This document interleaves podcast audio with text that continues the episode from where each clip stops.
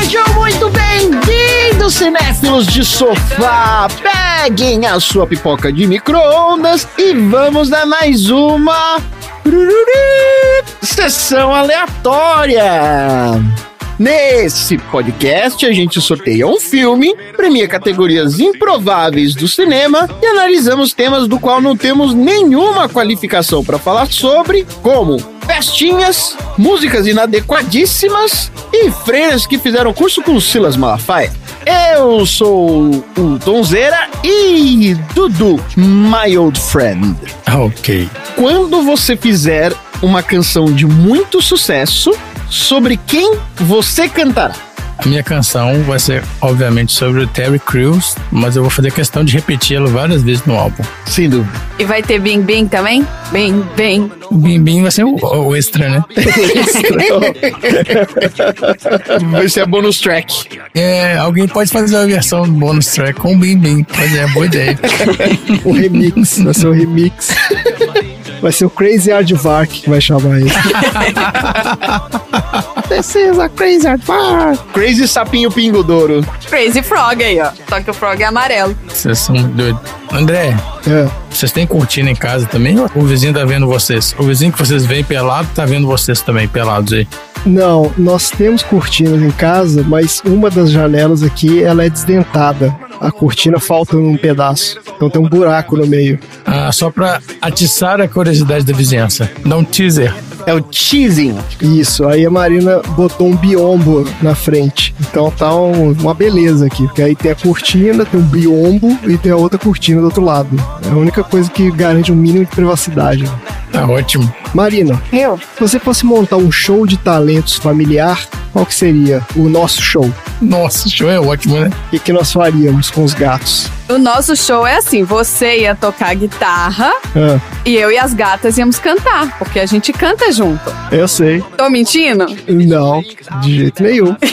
Inclusive, ver esse filme aqui é um problema sério, porque é gato toda hora pulando na cama, Marina não para de cantar, né? Os gatos ficam enlouquecidos. Quando eu fiz o The Hills Are Alive, eu já tenho um aqui no meu colo, apareceu. Não tem jeito. Ah, claro. Tonzeira, se a sua vida servisse de inspiração pra um filme, qual filme seria? Pera, é um tipo de filme? É um filme que já existe É, e que você tem certeza que esse filme foi pensado em você. É minha biografia. filme que já existe. Você tá nessa história desse filme, entendeu? Pode não ser exatamente o que aconteceu, mas você tá ali, você tem certeza que pensaram em você na hora de fazer aquele personagem daquele filme. Mas eu sou o protagonista, é isso? Não sei. Você é grande o suficiente pra ser um protagonista? Não. Você é o protagonista da sua vida? Caralho, isso é difícil. Muito difícil. Você pode pôr uma que você queria que fosse, então, se você não tiver nenhuma que realmente você acha que é. Eu tava pensando esses dias, eu ia achar maneiríssimo. Eu ia achar maneiríssimo se fosse. Uma babá quase perfeita. Ué, E você seria o- a babá? É, Miss Doubtfire. esse Dogfire. Tom de Fire. Então é isso. Vamos pegar um balde bem grande de pipoca e todos nós quatro se jogarmos na cama pra comer pipoca num dia de tempestade. I do not understand you. Don't you come back. Oh, baby, please. Don't you come back no more. Surpresa, surpresa. O que você está fazendo aí? Sou uma criança, gosto de brincar. As crianças Fontrap não brincam, elas marcham. Ei, que conversa é essa? Sessão aleatória. Muito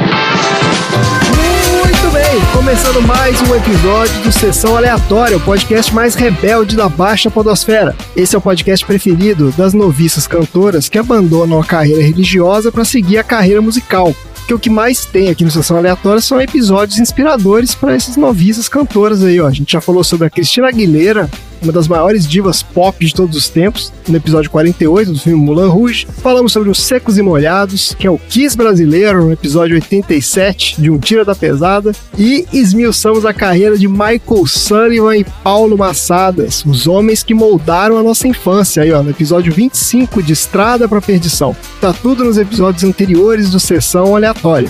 E para você que está chegando aqui pela primeira vez, eu vou te explicar como é que funciona o nosso podcast. O Sessão Aleatória tem duas partes. Na primeira, a gente fala sobre o filme da semana sorteado de uma lista, conversa sobre as nossas opiniões e traz curiosidades de produção e bastidores. E na segunda parte, a gente fala sobre assuntos aleatórios inspirados pelo filme. Então, se você não viu o filme, ouviu e não gostou, não tem problema, porque o filme é só um aperitivo para o nosso prato principal, que são os assuntos aleatórios. E antes da gente começar, eu tô preocupado aqui com um dos nossos membros da bancada. Eu queria fazer aqui uma intervenção bem rápida. Ô, Tom, como é que você tá hoje? Você tá bem? Tô bem. Você não tá abalado? Cara, por quê? Ah, porque a nobreza britânica tá de luta, né, cara?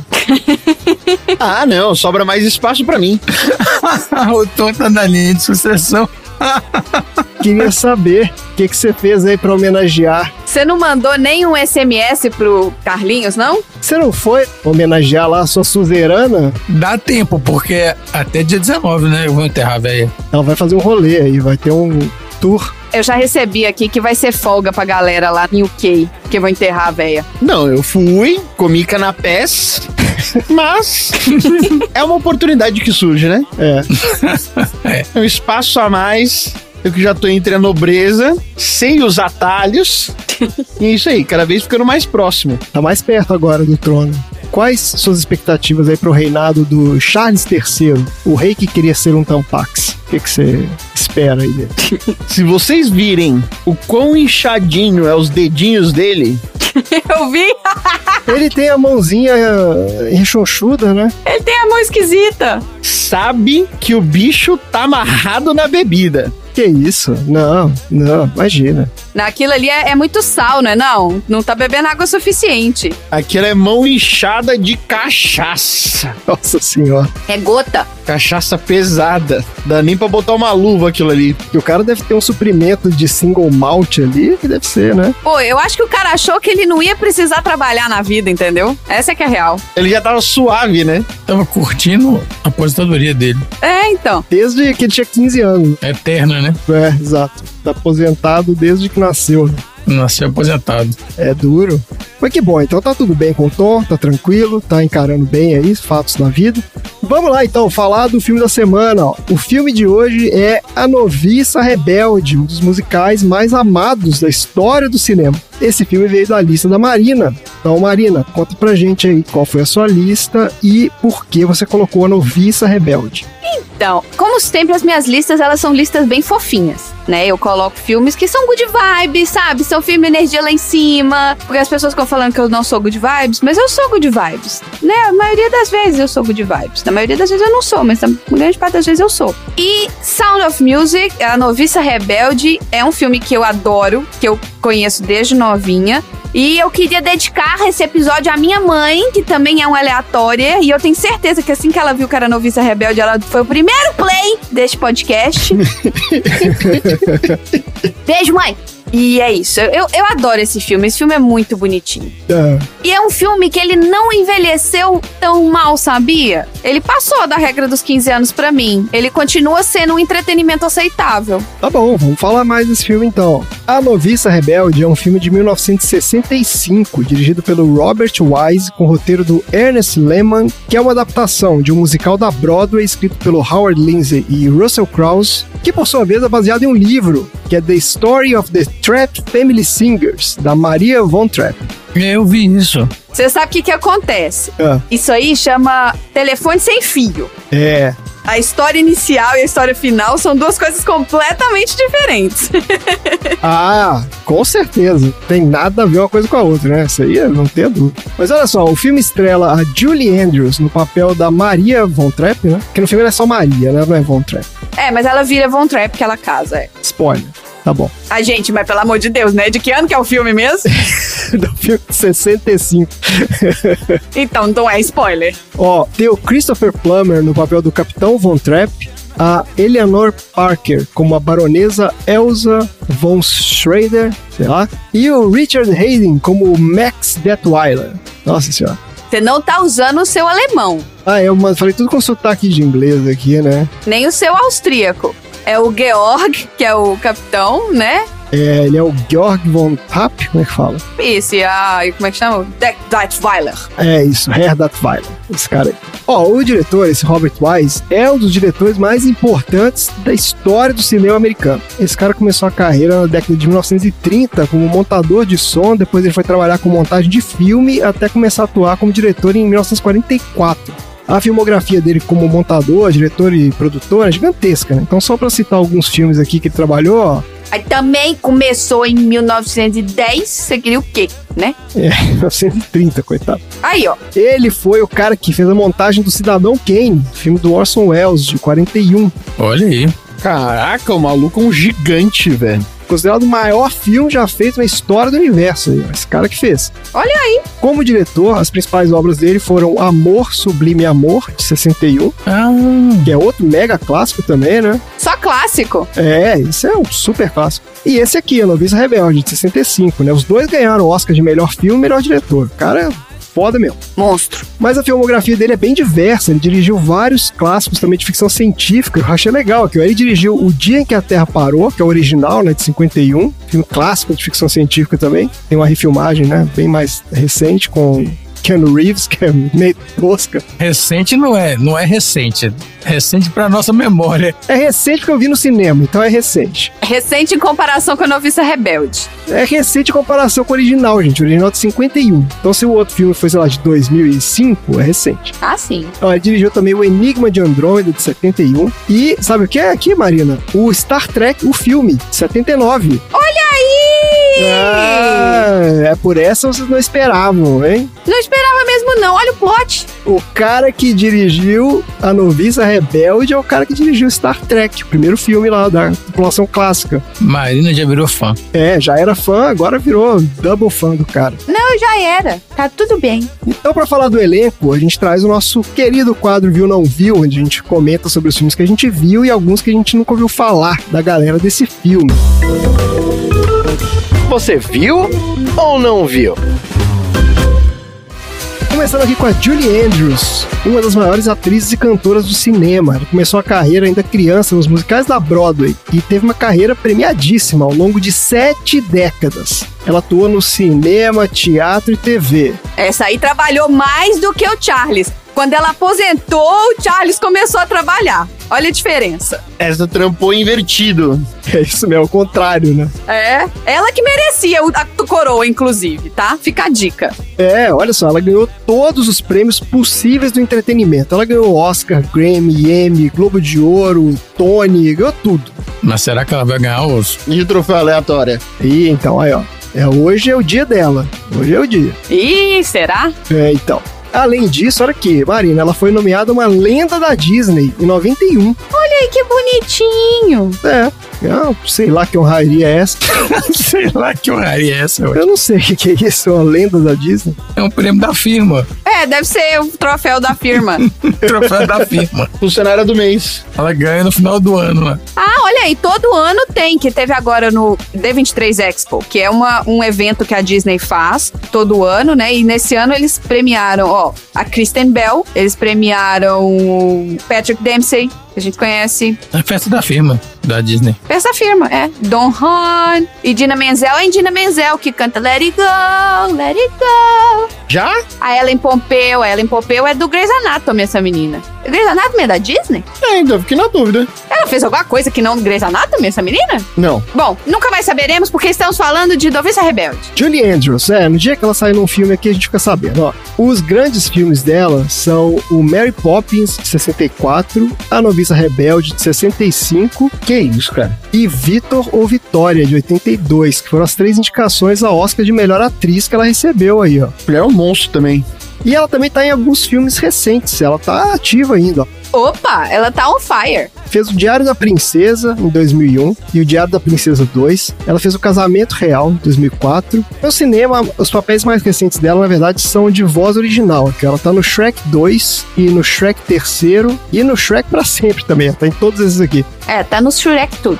Enquanto a personagem tiver vida, É, ela faz a voz da rainha lá. Ah, Ela tá no meu Malvado Favorito 3 e Minions 2, A Origem de Gru, que ela faz a mãe do Gru. E ela tá no Aquaman de 2018, que ela faz a voz daquele Kraken gigante lá que conversa com o Aquaman. Na hora que ele vai lá pegar o tridente, ela faz a voz do Kraken. Que específico. É, bem específico, né? ela faz participações especiais agora. Ela só chega e fala assim: o que, que você tem de mais esquisito? É esse que eu quero. Mas ela tá numa série de sucesso aqui também, ó, que é o Bridgerton. Essa série é da Netflix. Olha aí. Ela é parte do cast do negócio. Tá lá fazendo um personagem, não sei qual é. Ah, eu desisti de Bridgerton, confesso. Eu vou ser morta pelos ouvintes aqui do Sessão Aleatória, mas achei Bridgerton muito chato. Então, mas você sabe onde que vocês não viram a Julie Andrews? Onde? num dos grandes sucessos do cinema dos anos 2010, que é o Fada do Dente.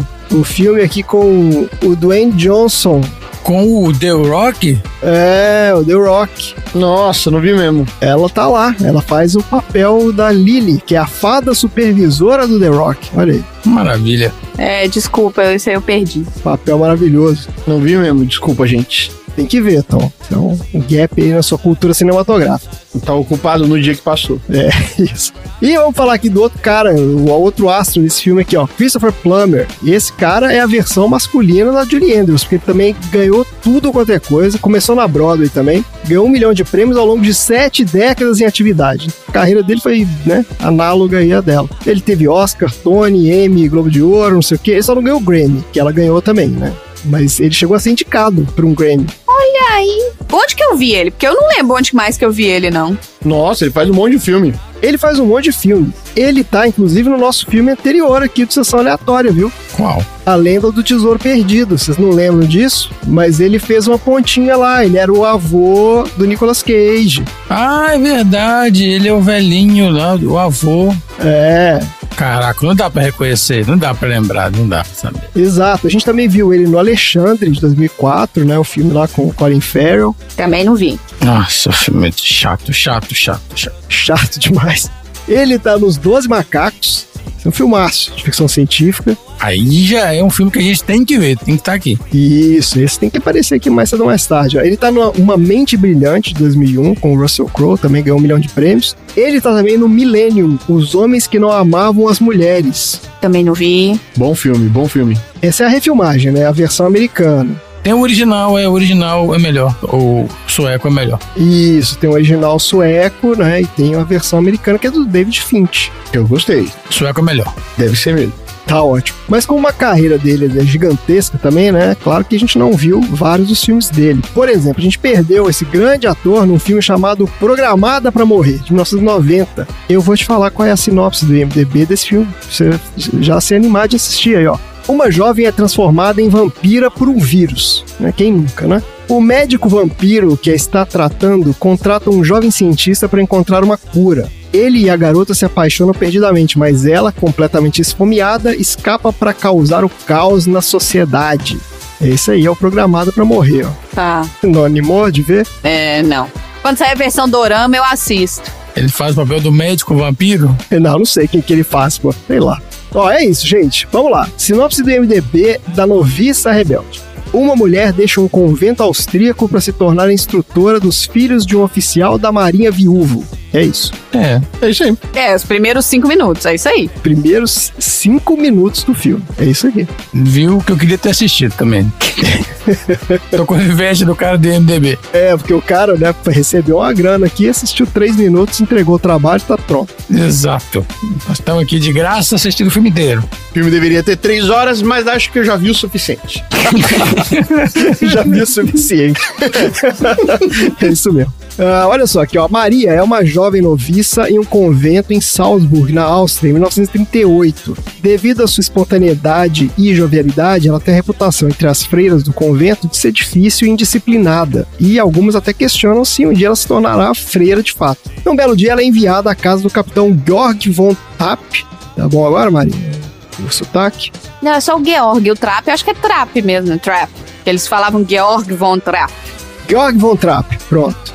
Georg von Trapp, um prestigioso ex-oficial da Marinha, como governanta para cuidar dos seus sete filhos após o falecimento da sua esposa. E chegando lá, a Maria descobre que o capitão educa os seus filhos sob rígida disciplina militar, gerando ressentimento e revolta nas crianças que acabam descontando na pobre governanta. Mas em vez de seguir a linha dura do pai, a Maria responde com delicadeza e bondade, rapidamente ganhando a confiança das crianças e se aproximando cada vez mais delas, principalmente através da sua paixão pela música, que muda completamente o clima da casa e acaba envolvendo o próprio capitão também. No entanto, a anexação da Áustria pela Alemanha nazista força o capitão von Trapp, um antinazista convicto, a tomar uma decisão drástica que mudará para sempre as vidas de toda a família. E é isso o filme. É que esse filme, na verdade, ele é gigante, né? E acontece um monte de coisa aqui no meio do caminho, mas é isso. Não chega a ter duas horas, né? Mas mesmo assim. Tem mais de duas horas, tá doido? É muito mais de duas horas. Chega, são 2 horas e 40. São quase três. Então eu vi a versão curta. Teve a versão Fast. Que versão foi essa? Você parou no intermission que tem mais depois. Ele é gigante. Esse filme tem bem mais de duas horas. É, é porque eu vou pulando umas partes que eu fico cantando demais e repetindo as músicas. Porque repete as músicas, tá? Esse é um problema. Esse filme, quando acabou a história, eu falei assim: ah, que interessante, acabou a história. Aí eu olhei se faltava uma hora de filme ainda. Falei, ué, como assim, cara? Exato. Aí eu lembrei que ainda tinha todo o rolê do festival, não sei o quê, dos nazistas. A mulher casou, tipo, no meio do filme. É, eu lembrava até a parte do, do casamento ali. E aí, Marina, como é que foi rever esse filme pela vigésima vez? Aí eu que te pergunto como que foi rever esse filme com trilha sonora ao vivo? Ao vivaço. Ao vivaço, com direito a tréplicas e réplicas de todas as frases ao vivo. Marina sabe todas as músicas, canta todas. Todas as músicas, Marina. Todas, até a Freira Esgoelana eu sei cantar. Eu só acho horrível, mas eu sei cantar. Não, ela fala assim: ah, essa música é chata demais. Aí começa a cantar a música. E fica cantando igual a maluca. Mas tá lá. A verdadeira profissional. Eu fui cantora de banda Focus que abria a seleção para todos os membros colocarem as músicas que queriam, então não é necessariamente a gente canta o que a gente gosta. O tanto de whisky a gogô que já cantou. Oh, Fala aí, Marina, conta aí a história. Não, mas eu gosto desse filme. Eu acho ele um filme good vibes. Eu gosto das musiquinhas. Eu acho as musiquinhas são chiclete, elas ficam na cabeça e é gostoso essa- essas musiquinhas assim. Tem umas que são bonitinhas mesmo. Eu não sei, eu acho que me, me volta muito assim. é O Daniel pequenininho cantava essa música também, porque eu assisti esse filme um milhão de vezes. Aí o Daniel ficava cantando também. Cu, era bonitinho demais. O Daniel fazia o cu. E é isso, eu acho que é good vibes, assim. Acho que pra quem gosta de filmes musicais. Porque isso não é um musical, é um filme musical. Musical é você não tem fala, você só canta. Ah, tá bom. Esse é um filme que tem algumas músicas durante o filme. Isso, é mais o estilo do Grease, né? Que é aquele tipo de filme. Que isso, tem uns que são música do começo ao fim. Sem dúvida. Mas um não anula o outro. Eu não sei se vocês pegaram isso, mas as músicas nesse filme, no meu ler atualmente, as músicas elas significam uma passagem de tempo muito maior do que aquilo que tá acontecendo naqueles dois minutos. Sim, sim, com certeza. Você entendeu? Então, assim, aquela musiquinha que a Lisa dançou com o carinha lá do o nazistinha arrombado. Vocês acham que aquilo ali era cantando e dançando que eles estavam fazendo ali naquele lugar? No meio do mato? Que eles estavam dançando e cantando durante dois minutos? Que deu tempo de chover Aquele coletinho lá, malandro. É. Então, assim, tudo isso eu acho que, assim, as músicas eram uma metáfora daquela época que não podia ter nada na tela, que eles não podiam explicitar nada. Você vê as meninas com aquelas meias, com aquelas sainhas, os meninos com aqueles shortinhos esquisitos, aquelas roupas esquisitas, sabe? Então, assim, não, não tem como, você não pode explicitar nada. Você vê que ela mesma apaixona só de olhar, de ficar assim, "Ah", e pronto, apaixonou. Puf, mágica. O cara acabou de chegar com a baronesa, com a mulher que ele tá namorando. Ele acabou de chegar, em 15 minutos a coisa tá apaixonada. Não, as músicas, elas têm um contexto muito maior, elas fazem essa passagem de tempo ser menos. Como é que eu posso dizer? Essa passagem de tempo que é muito curta. Dolorosa. Não, essa passagem de tempo que é muito curta, ela ser mais intensa. Essa é a minha leitura. Principalmente do que eles dois cantando e dançando lá no coreto. Tá ótimo. Pra dar um beijinho e fazer ui! Aquilo ali não foi beijinho que fez ui, não. Não foi, não. Ah, ah, ah. Ou não foi por isso. E você, Tom, gostou do filme? Eu gostei, eu nunca tinha visto, na verdade. Eu só sabia que ele existia, visto um pedaço ou outro, mas eu não sabia que ele era tão extenso, que ele tinha três horas. ele é uma super produção, cara.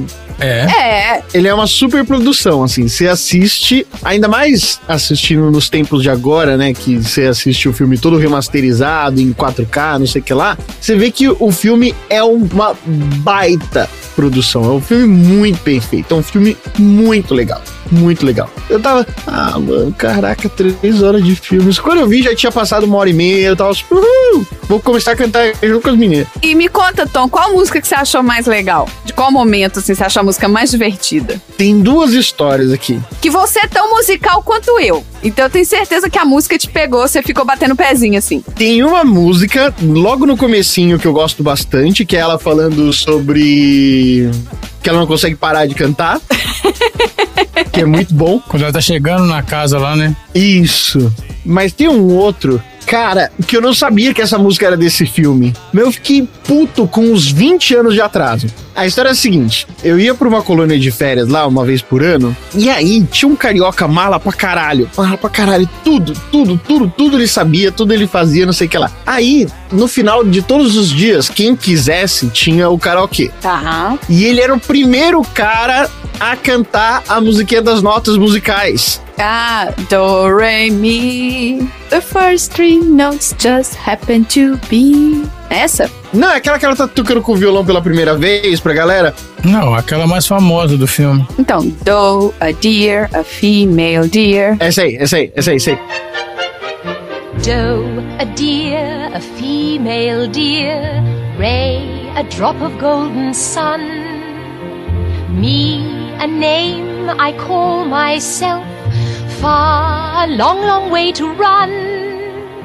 So, a needle pulling Só que no comecinho do filme, dá as primeiras notas dessa música. Sim. Aí eu falei, não pode ser que vai vir essa música. E o cara ficava cantando igual um louco com uma lata de cerveja na mão e ele ficava jogando pra cima a cerveja em todo mundo. Ficava, "Ah, baby, vai ser Meu Deus, cara, o que, que é isso? Eu caralho, que maluco loucão. Aí começou a tocar de novo essa música. Eu falei, nossa, meu Deus, eu preciso me segurar. Senão eu vou ficar putaço de novo. So, a needle pulling thread. La, a note to follow. So,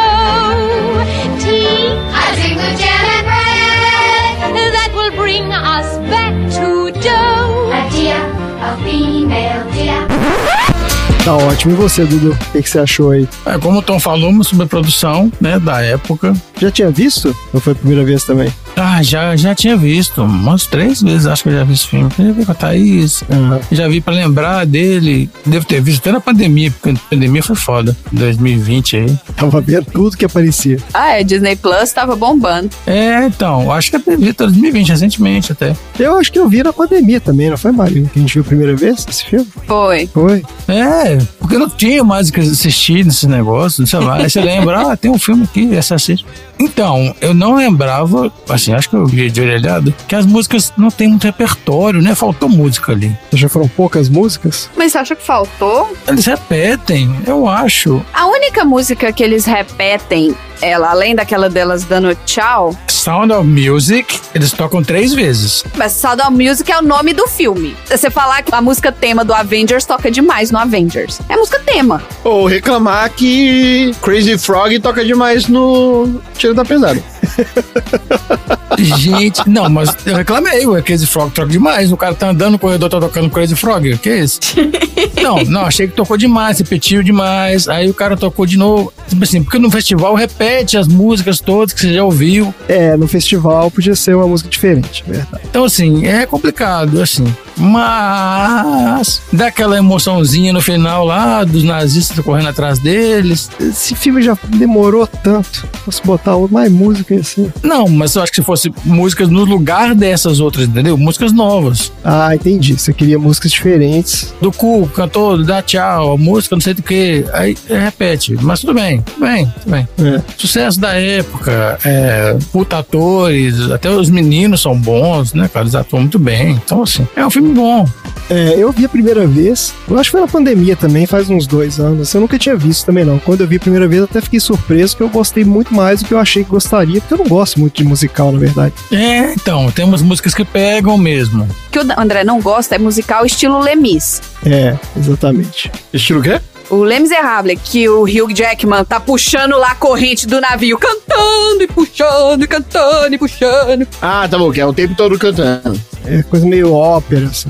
Não, mas os Miseráveis, quando eu comecei a assistir, o cara falou olá cantando, eu já parei. Um minuto de filme, parei. Não, não, não, não. Parou. É, então, esse tipo de filme eu não gosto. Eu gostei quando eu assisti, só que agora revendo, eu achei isso, achei ele longo, porque eu acho que a história interessante é aquela primeira parte lá mesmo. Depois eu também acho que ele começa a ficar um pouquinho arrastado, aquela segunda parte dele ali, eu achei que, sabe, eu já não gostei tanto não. Não achei tão longo porque eu assisti em velocidade aumentada e pulando partes. Nossa senhora, tu, pelo amor de Deus. Principalmente as músicas, assim, as músicas mais chatas e tal. Eu fui pulando, pulando mesmo. Sacrilégio, não faça isso. A que eu acho chata é aquela Edelweiss, mas ela tem um super significado. Nossa, que insuportável, né? Pois é, essa daí toca duas vezes. Essa é Delvais. É, essa música, ela é uma música tradicional austríaca. Sim, sim, claro. Então é todo um significado maior do que o que é da nossa compreensão, entendeu? Tem. Mas é chata pra caralho. Sim, mas é chatíssimo. Mas eu, o que eu achei legal agora também revendo, e eu fiquei prestando atenção mais nisso, na questão do pano de fundo, que é a história da invasão, é, bem invasão, né? Anexação nazista e tal. Assim, eles tocam muito de leve no filme. Mas tá ali, né? Tem uns, umas partes ali do, no início, que o cara, logo no início do filme, já deixa bem claro que ele é antinazista, não sei o quê, né? Ele desafia os caras, ele se coloca ali como um cara, sabe? Ele arranca a bandeira! É, já no final, né? No final que os caras botam um bandeirão lá na casa dele. É, não, ele volta, viu que aquele arrombado do mordomo colocou a bandeira, ele foi lá e arranca a bandeira, falou que tá maluco. Exato.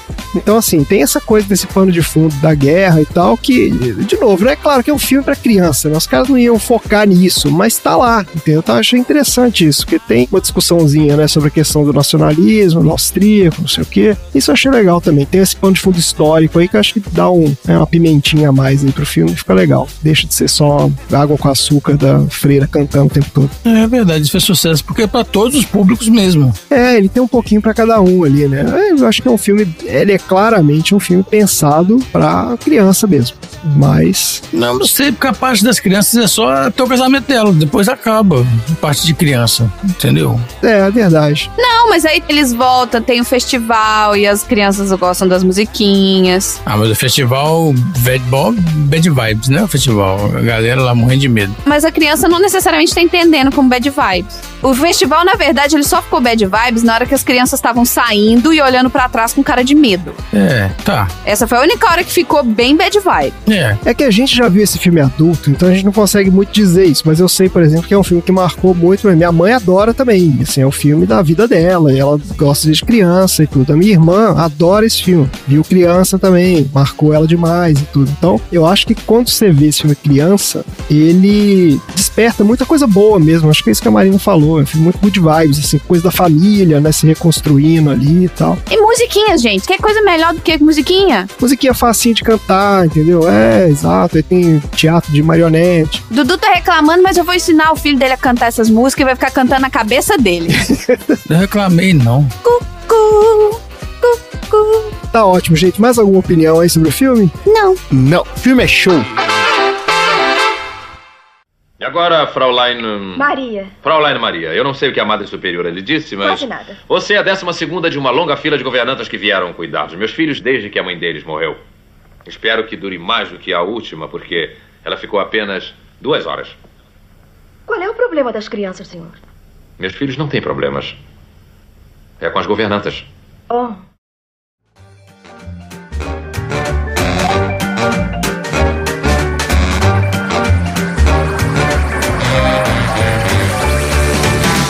Lá então, vamos falar um pouco da história desse filme. Ó, a história começa muitos anos antes do filme, porque para entender de onde veio isso aqui, né, a gente precisa voltar para 1949, que foi o ano do lançamento do livro The Story of the Trapp Family Singers, que é um livro de memórias escrito pela Maria Augusta von Trapp, que conta a história da família desde a sua origem em Salzburg, na Áustria, até as suas aventuras nos Estados Unidos, que é para onde eles fugiram da invasão nazista. Maria Augusta, olha só. É, Maria Augusta. Esse livro foi um grande sucesso e logo chamou a atenção de vários produtores de Hollywood que se ofereceram para comprar os direitos. Só que os caras queriam usar o título. Olha que curioso isso aqui. Eles queriam comprar o título do livro. Só que ela não quis. Ela não topou. Ela falou: não, só vou vender se for a história inteira. Se for fazer o negócio que ela tinha escrito. É a história dela, da família dela. Ela não vai vender só o título. Exato. Uma coisa estúpida, né? Coisa de cabeça de cara de Hollywood mesmo. E aí ela foi recebendo várias ofertas, mas ela foi recusando todas. Até que em 1955 ela recebeu uma proposta de um produtor alemão pelos direitos da história. Olha só, a oferta era de 10 mil dólares, o que hoje equivale a pouco mais de 100 mil dólares em valores atuais. Ah, micharia, né?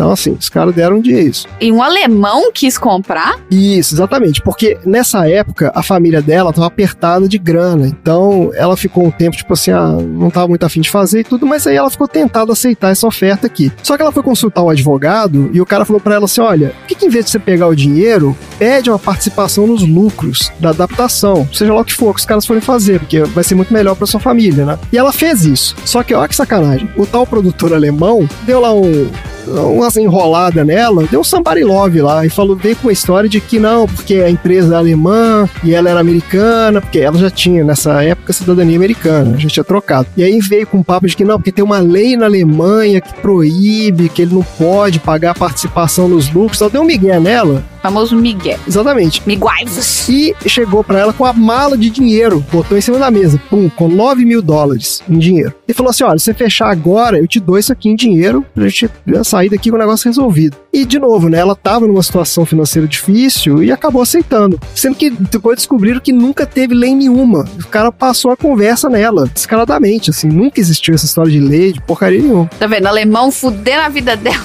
desde. Exatamente. E o que aconteceu então? A família dela nunca viu um centavo do lucro de nada desse filme, nem de nenhuma adaptação de nada da história dela. Ela ganhou esses 9 mil dólares e só. Mentira, cara. Exatamente. Que história, né? Muito triste. E eu tava vendo que, de acordo com a teoria dos investimentos, esse teria sido um dos filmes mais lucrativos da história. Não, a gente vai falar disso. Vamos falar de quanto que esse filme rendeu aqui. Foi muito dinheiro mesmo. Mas assim, ela não viu nada, né? De nada disso. Agora, voltando então pra história do filme. Então, agora esse cara, esse produtor filho da puta, com os direitos lá na mão, ele lançou dois filmes na Alemanha. Um que chamava The Trap Family, em 56, e uma continuação chamada The Trap Family in America, 58. E esses filmes fizeram um mega sucesso na Alemanha Ocidental, né? Pós-guerra, a Alemanha estava dividida. E fizeram um mega sucesso e tal, o cara ficou milionário. E aí um diretor da Broadway, chamado Vincent Donnery, ele viu esses filmes e decidiu comprar os direitos para montar um musical. E ele fez isso. Esse musical estreou em 59 e foi um mega sucesso na Broadway também. E foi aí que os executivos de Hollywood, lá os caras da 20th Century Fox, viram a peça da Broadway e decidiram comprar os direitos de adaptação para o cinema. Agora, olha só, isso aqui em 59, quatro anos depois que a Maria vendeu lá os direitos por 9 mil dólares, esses caras pagaram 1 milhão 250 mil dólares pelos direitos. Nossa, velho. Que merda. Que equivaleriam a 14 milhões de dólares em valores atuais. Olha só, gente. Que troço inacreditável, né? Nossa, gente. Daí, ó, esses caras da Fox botaram lá o projeto na mão de um cara chamado Ernest Lehman, que era para escrever a adaptação. E eles imediatamente pensaram nesse diretor aí, Robert Wise, para dirigir o filme. Esse Lehman já tinha trabalhado com Wise no Amor Sublime Amor, que foi um mega sucesso. Esse é o West Side Story, né? Essa tradução é muito esquisita. Mas é um mega clássico do cinema, tinha ganhado milhões de Oscars e tal. E ele ficou super empolgado em trabalhar com o cara. Essa tradução não chamaria atenção, não? West Side Story. É verdade, porque não faz muito sentido, né? Não. O Brasil, não. É, verdade. Mas olha só, esse Wise já estava envolvido num outro projeto, então ele não podia pegar esse filme para fazer e foram procurar outro diretor. E aí eles vieram com um cara chamado William Wyler, que também era um mega diretor consagrado. O cara já tinha ganhado porrada de Oscar de melhor diretor, era um cara assim super top da indústria. E ele convidou esse Wyler pra ir assistir a peça em Nova York, pra assistir a peça da Broadway. Aí o cara veio e odiou a peça. Detestou o negócio, falou: ah, pelo amor de Deus, trouxe água com açúcar, não sei o que, achou a coisa mais imbecil. Mas eles ficaram insistindo, né? O pessoal, os executivos lá ficaram insistindo com o cara e ele acabou topando dirigir o filme. Daí juntou, né, esse Lehman, que era o roteirista, o Wyler, o diretor, e os produtores da Fox e viajaram pra Áustria para fazer pesquisa pra locação do filme. E nessa viagem, a galera sacou que o cara não tava afim. Sabe como é que é? O cara não dava opinião em nada. Era tipo assim: ah, ah, decide aí o que vocês quiserem, tá bom. Sabe como é que é? O cara ficava lá no hotel tomando café da manhã. Uhum. Finalizaram lá o roteiro, entregaram pra ele o roteiro e tal. E o cara nem leu direito, sabe? Tipo, meio que cagou pro roteiro também. E tipo assim, tava muito zoado o negócio. E aí os caras ficaram preocupados e ligaram lá pro presidente da Fox. Falaram: ó, fudeu, o cara não, não quer fazer o filme, entendeu? Vamos ter que pensar num plano B aí. Daí, voltando da Áustria, os agentes desse diretor, desse Wyler, acabaram entrando em contato com o pessoal da Fox e pediram para adiar a produção do filme, porque ele queria fazer um outro filme. Apareceu um outro projeto lá para ele fazer. Ele falou: Não, eu vou fazer, mas depois eu volto e faço isso aqui e tal. E aí os caras tiveram a oportunidade que eles queriam, porque falaram: Não, beleza, então já que o cara tá fazendo corpo mole, falou: Não, vai lá dirigir seu filme e tal, e a gente vai tocar aqui com outra pessoa. E a sorte que os caras deram, que calhou dessa mesma época, abriu um buraco lá na agenda do Robert Wise, que era né, o cara que eles queriam desde o início. Então, o filme que ele dirigiu lá atrasou, não sei o que, mandaram esse roteiro pro cara, ele adorou e falou: não, beleza, vamos fazer e tudo. E aí que a coisa andou de fato. Então, pro papel da protagonista, a Maria Von Trapp, o Lehman queria a Julie Andrews, porque ele conhecia ela da Broadway. Nesse Lehman era um cara da Broadway também. Só que o diretor, o Wise, ele queria uma atriz top de Hollywood. E essa não era conhecida na época, né? Então esse Lehman, sabe-se lá como, conseguiu levar o Wise para uma exibição do Mary Poppins nos estúdios Disney antes do filme sair. Tipo, deu um jeito lá de, ó, mostra esse filme pro cara. E disse que o cara, com 10 minutos de filme, o diretor virou pro Lehman, né, que é o roteirista, e falou assim, cara, a gente tem que contratar essa menina agora. Porque na hora que sair esse filme, ela vai ser um estouro. Então, assim, já fecha com ela de uma vez. E foi assim que trouxeram ela. E uma curiosidade aqui, quando eles ofereceram o papel pra Julie Andrews, ela não gostou muito da ideia também, não, porque ela tinha visto a produção da Broadway e não tinha gostado também, não. Tinha achado chato, meio meloso e tal, mas aí os caras explicaram que não, a gente vai fazer uma coisa um pouco diferente, não sei o quê, e colocar umas músicas diferentes, tá? E acabaram convencendo a menina. Ah, não são as mesmas músicas do musical, então? Não, algumas músicas são as mesmas, mas várias são músicas novas que eles fizeram pro filme. Tem esse detalhe também. E o Christopher Plummer foi o mesmo problema, porque eles conheciam o cara na Broadway e queriam que ele fizesse lá o papel do capitão, mas ele não queria de jeito nenhum, recusou diversas vezes. Os caras ficaram ligando para ele, marcava o jantar com o cara, não sei o quê, e ele não queria, porque ele era um ator shakespeariano, e ele achava que o personagem era muito raso, não tinha nada a ver com ele. Tava acostumado a fazer, pô, Hamlet, entendeu? Vamos botar o cara pra fazer o Von Trapp. Era raso mesmo, né? O cara tinha razão, né? Não tem profundidade ali, não. É tudo bem simples. Era raso mesmo, exatamente. E ali diz que é porque eles deram uma adaptadinha, porque ele pediu, né? Ele falou: não, tudo bem, então deixa eu dar uma, sabe, uma mexida um pouquinho aqui no papel e tal, deixar ali um pouquinho mais tridimensional ali. E para piorar a história, o cara não sabia cantar também. Olha. Então, os caras tiveram que pegar o avião, aí foram para Londres para conversar com o cara e convencer ele a fazer o filme. E falaram que ia pagar aula de canto para ele. Ele falou: não, não preocupa não não, você vai aprender a cantar, vai ser bom pra sua carreira, não sei o que. Fizeram lá um mega discurso, aí o cara topou também. Só que tem várias entrevistas dele, né, do Christopher Plummer, onde ele fala que foi uma experiência terrível trabalhar no filme. Ele mesmo conta que tava numa época meio deslumbrada da carreira, assim, ele se achava muito melhor que todo mundo da produção. Então ele dava vários ataques de estrelismo, então ele não tinha saco para ensaiar, e ele tava em outra vibe, sabe? Ele fala que passava a noite bebendo no bar do hotel, aí chegava para gravar de ressaca, mal-humorado, e não falava com ninguém. Ih, cara. É legal que o cara admite, né, que foi um bosta, né? Ele foi um merda, exatamente. Ele fala que ele foi um cara bem merda. E enquanto isso, a Julie Andrews era o contrário, né? Ela era super solícita e ela era doçura em pessoa e tratava todo mundo super bem. Nossa, aí o cara tá de saco cheio, a mulher super, nossa, alta astral. Merda, daí tem que beber mesmo. Não, mas o lance é que assim, ela era super profissional. Ela chegava no horário, ela ensaiava tudo, ela repassava as falas e tal. E ele conta que ele vendo ela agir daquele jeito, ele foi se sentindo cada vez mais merda, entendeu? Tipo, e aí bebia mais e foi piorando a situação do cara. cara foi ficando cada vez mais fudido. E aí, pra completar esse salado de bosta aqui, o cara ainda detestou o filme. Ele odiou o resultado final do filme, achou o personagem chatíssimo, falou que esse cara é uma planta, não faz nada. O personagem é meio mala, né? Não, o personagem dele é chatíssimo mesmo. E nem as tardes das aulas de canto adiantaram, não, porque todas as participações dele nas músicas foram dubladas por um outro cara.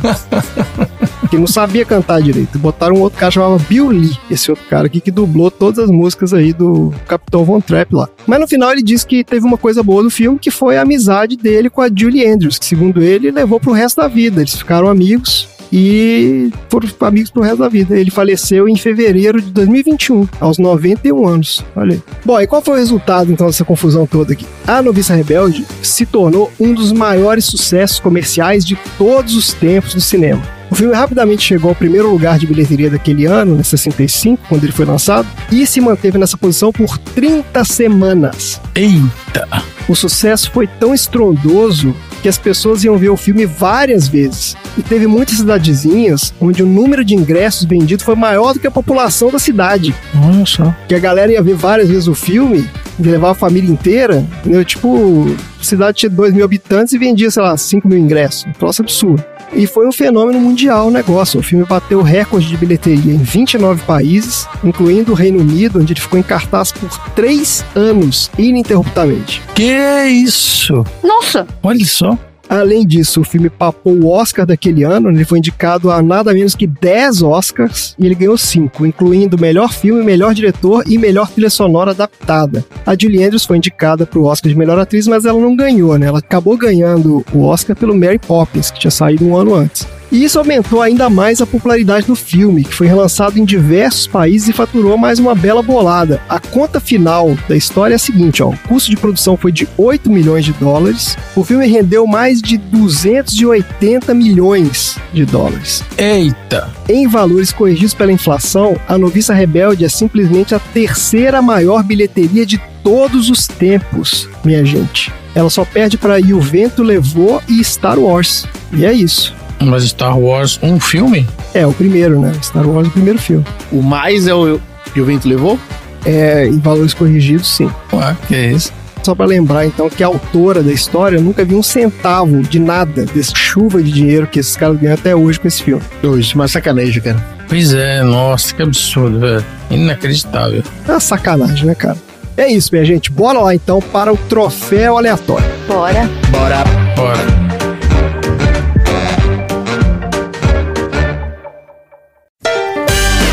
Troféu aleatório.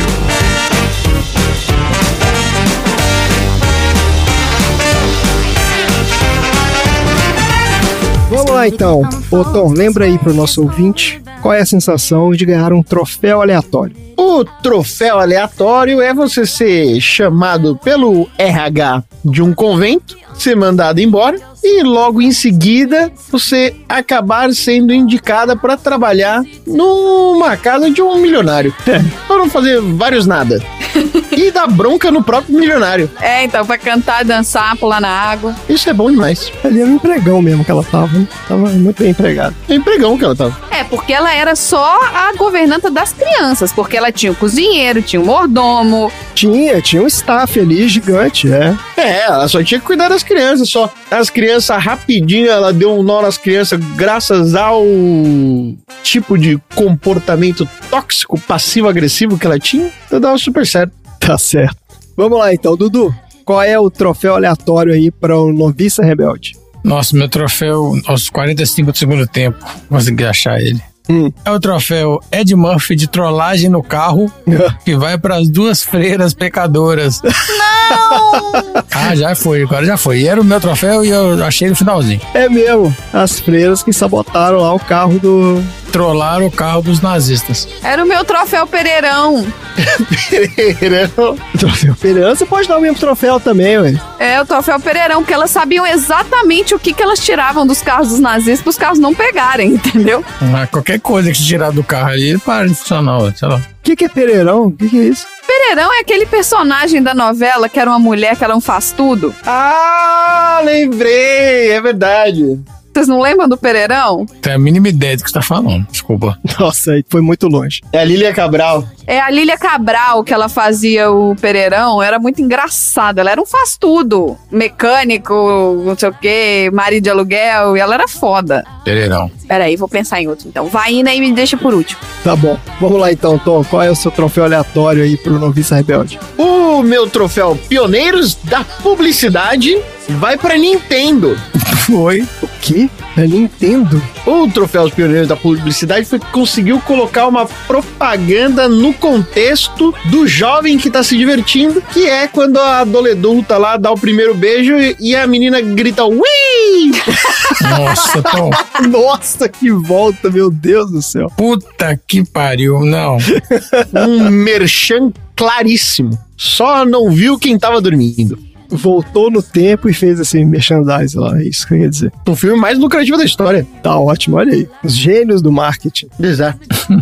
Marina, você já tem o seu aí ou você quer que eu fale meu primeiro? Tem, tem. O meu troféu é o troféu Pula Pirata. Ah. Que vai pra Pinha, que tocou o popote da Julie Andrews.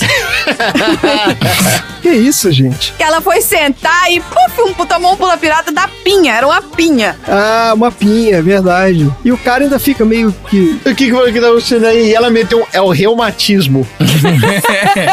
Nada faz sentido naquela cena, né? Nada, nada, nada, nada, nada, nada. Porque o cara fala assim: "Ô, você faz isso muito no convento? Não, porque o cara acredita que as crianças são anjinhos e tal. O melhor são as crianças com peso na consciência, né? Não, é, essa hora que ela dá essa pesada na toxicidade foi boa demais. Aquilo foi bom mesmo. Ela dá um. Que ela faz todas as crianças chorarem na hora do jantar. É.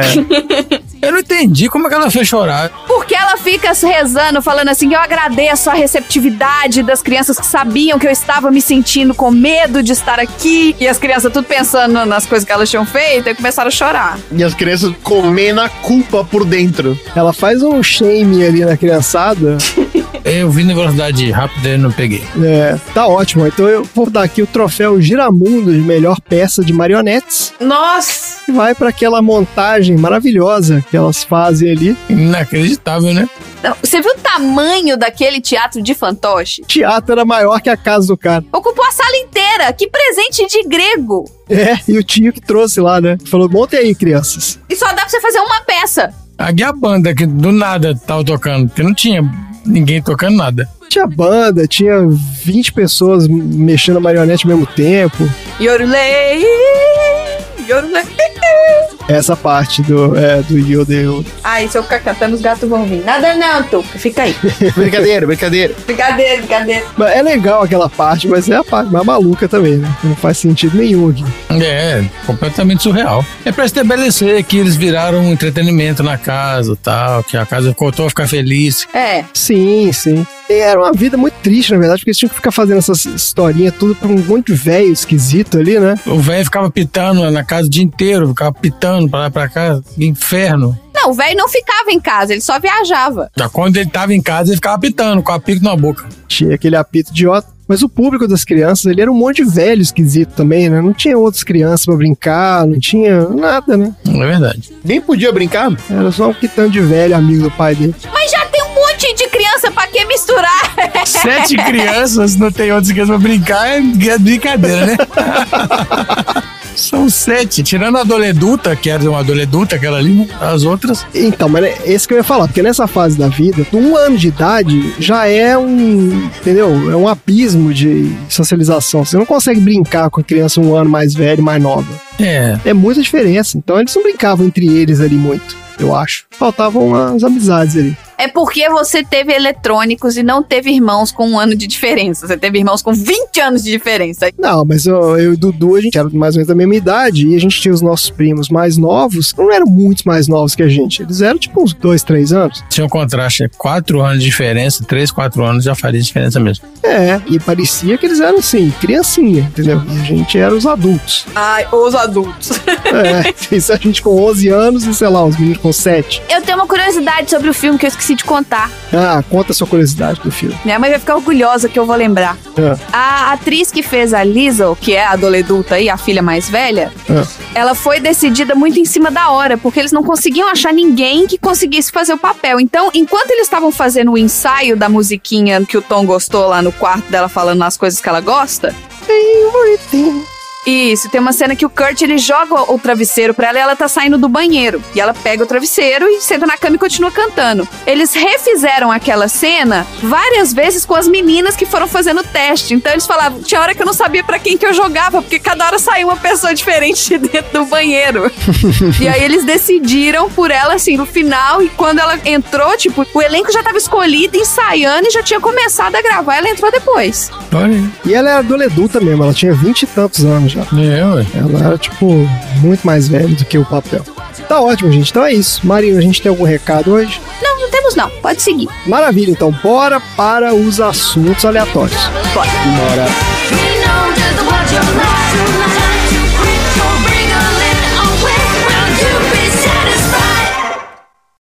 E onde, se é que posso saber, onde arranjaram essas. ah, Roupas de brincar. Ah, é assim que chamam. Eu as fiz com as cortinas que estavam em meu quarto. Cortinas. Ainda sobrou muito tecido. Foram para todo lado com elas. Você está me dizendo que meus filhos andaram saracoteando por Salzburgo usando roupas feitas com velhas e míseras cortinas? Uhum. E divertiram-se pra valer.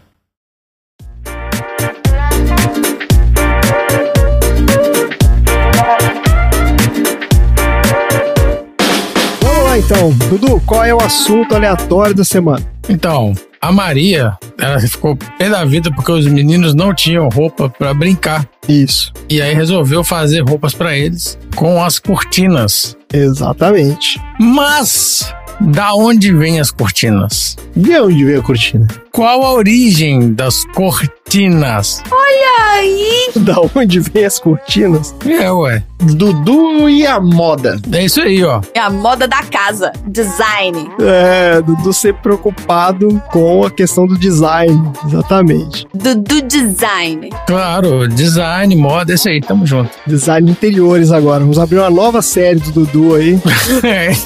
Design de interiores. Olha aqui, ó, nos dias de hoje, as cortinas estão entre os itens de decoração mais comum dos lares, né? Cortinas e biombos aí, né? Pra vocês. É, biombo importante também, pois é. Seja qual for a sua preferência de estilo decorativo, elas estão presentes de alguma forma, né? Na casa das pessoas. São elegantes, deixam o ambiente mais charmoso e cumprem uma função essencial para qualquer lar. Mas, da onde vieram? Como sempre, Você vai falar que é da Croácia também agora. Porque na Croácia tinha uma cortina. Não, não, não, não. Antigo Egito, as cortinas e tapetes eram usados para decorar paredes. Ah, E aí na China, as cortinas fizeram parte das habitações de imperadores e nobres. Só que como quase todas as invenções da sociedade, as cortinas surgiram de uma necessidade real para solucionar um problema muito comum, que era a privacidade. Então, as linhagens de famílias mais nobres de imperadores buscavam uma maneira de não serem incomodados por seus súditos em horas de descanso. E para isso, criaram uma forma de bloquear as janelas para que quem estivesse do lado de fora fosse impedido de ver o que estava passando dentro do ambiente. eu achei que era pra bloquear a luz do sol. Então não era. Isso foi um efeito colateral o negócio. Não, não é mais para privacidade do que a luz do sol, porque durante o dia mesmo, assim, à noite também, ficava fechado, o sol não vê. É, pois é. Também não era pros mosquitos, tá vendo? Não, também não. Não era pros mosquitos também. E no Ocidente, né, a primeira notícia das cortinas foi na Europa no século XIII. E na ocasião eram cortinas no estilo oriental que foram usadas na decoração de um casamento real na abadia de Westminster, na Inglaterra. E aí, ó, os parentes do Tom. Brother do Tom. aí. E aí as cortinas acompanharam a evolução da histórica da Igreja Católica, assim como o design de móveis. Só que, ao contrário deles, dos designs de móveis, as cortinas progrediram mais lentamente. Não evoluiu muito. Era um pano na janela, continua sendo um pano na janela. É, porque como era muito decorativo, né, os móveis iam mudando, mas as cortinas elas estavam ali, eram caras. Certo. Os modelos eles não variavam muito antigamente. Na Idade Média, os castelos não ofereciam grande conforto e as janelas, mesmo sendo de vidros, eram pequenas demais para serem tapadas por tecido durante o inverno. Castelo medieval é a coisa mais escrota que já foi feita, assim. Era. Não adianta nada. Ah, eu achei uma das coisas mais curiosas, assim, pra gente que não tem, né? A gente não tem castelo. No Brasil, obviamente, não vê esse tipo de coisa. Não, só tem loja da Havan. Isso. A gente teve a oportunidade de viajar pra França e a gente viu uns castelos. Aí você vê castelo de verdade, né? O castelo, porra, do século XII, século XIII, coisa muito antiga. E uma coisa que chama muito a atenção é a quantidade de tapete na parede. Todas as paredes têm tapete para todo lado. E o que fala lá, naqueles né, negocinho do museu lá, é que esses tapetes eles eram usados como aquecimento mesmo, porque esses castelos eram gelados, é tudo de pedra, né? E aquele lugar todo gelado. Claro, pedra, né? Exato, então todos os cômodos têm lareira e tem uma porrada de tapete para todo lado. Mas devia ser um troço horroroso de se viver num lugar desse, né? Ainda mais pra você que é alérgico até falar chega, né? O André entrava do castelo e já começava a falar assim, ó. Não, gente, se eu tivesse vivido na Idade Média, não teria durado, acho que cinco anos. Porque eu era asmático, sabe? Tinha milhões de alergias, de um monte de coisa. Você ia ser queimado como bruxo, que você não enxergava direito. Exato, não chegava direito. Então, assim, não ia durar nada. Ia durar absolutamente nada. Ia sacrificar a criança. Então, assim, era uma vida muito complicada mesmo. E os caras, os nobres, pô. O cara vivia no castelo, era nobre lá. E a vida do cara era aquilo ali. Era o conforto do cara era botar um pano na parede pra ver se esquentava um pouquinho. Mas continue. Olha, no início do século XIII, então, no Renascimento, as grandes catedrais então introduziram o vidro nos detalhes decorativos. Então, a simetria, né, e a moderação. Mas o vidro estilo vitral, assim, ou vidro só vidro transparente? Eu acho que é, né? Aqueles vídeos coloridos, né? Com aqueles desenhos e tal. Isso, tipo vitral. E a Itália e a França inovam no design, principalmente referente a cortinas e móveis. E aí, ó, as, as janelas já tinham os vitrais coloridos, né? E às vezes as cortinas elas nem eram para fechar a janela, elas só compunham a arte ali. A janela ficava toda colorida e a cortina no cantinho, só fazendo parte da decoração. Ali já nem era pra fechar mais, né? Era só pra compor. Não, não era para fechar os vitrais, era para você apreciar por dentro também. E aí, ó, os móveis e as cortinas eram trabalhados em diferentes cores e os tecidos utilizados eram diferentes cores, mas os tecidos ainda eram os mesmos antigamente. Então, assim, os tecidos não mudaram, não evoluíram, assim, do que eu tô falando, né? O tipo de tecido não evoluiu. Os móveis estavam evoluindo, os tecidos eram os mesmos. E foi criado um elemento novo na decoração chamado bambo, que era um bastidor de janela, que é feito de madeira para prender a cortina, né? E fazer a decoração mesmo. Então era aquele negocinho, tipo aquela presilha. É tipo um anelzinho que você coloca na cortina. Isso, é um anelzinho que segura a janela. Então a cortina não tinha função de fechar mesmo, ela ficava só fazendo aquela voltinha para compor o ambiente. Tá certo. Não, mas o bandô é aquele que fica em cima, não é? Fica em cima? Como assim? Pra tampar. É um revestimento que fecha em cima, não é não? Não, tá escrito que é o bando, bastidor de janela, feito de madeira para prender as cortinas. Então, o bandô é aquele negócio assim, você tem a cortina e na frente da cortina é tipo um caixotinho que tampa a parte de cima da cortina. É tipo um caixote em volta. Hum. E antigamente tinha aqueles bandô que era um tecido fazendo assim uma onda pra cobrir a parte de cima da cortina. Vou mandar aqui no grupo dos aleatórios. Hum, então esse bandô é outro negócio. Eu vou mandar aqui alguns tipos de bandô. Ah, é o bastidores de janela. Isso. Hum, tá bom. Esse bandô, então, ele é feito de madeira para prender a cortina no alto, faz parte da decoração. E no século XIV, a construção de chaminés e camas recobertas por dosseles e pesadas cortinas protegiam do frio. A igreja começou a querer atrair mais pessoas e promoveu as artes da arquitetura e do design nos templos. E começaram a decorar os templos, né, que eram antigamente escuros, né, só de madeira. Ah, deixa eu adivinhar. Ele falou assim: ah, vem aqui, traz o seu material e eu faço a divulgação. Não duvido, não duvido. Né? Vem aqui, pinta, que eu faço a divulgação. E aí surge uma arte nova, deslumbrante, atraente, que influenciaria o design no Ocidente. E aí eram produzidos nas fábricas de cerâmicas, tapetes persas e tecidos pintados à mão para cobrir portas de janelas decorados com rendas luxuosas. Olha isso aí que a gente viu, André. É, isso aí. E aí as cortinas pararam de representar tecidos nobres e pesados, e aí começaram a ser outros tecidos mais leves e com muitos franzidos.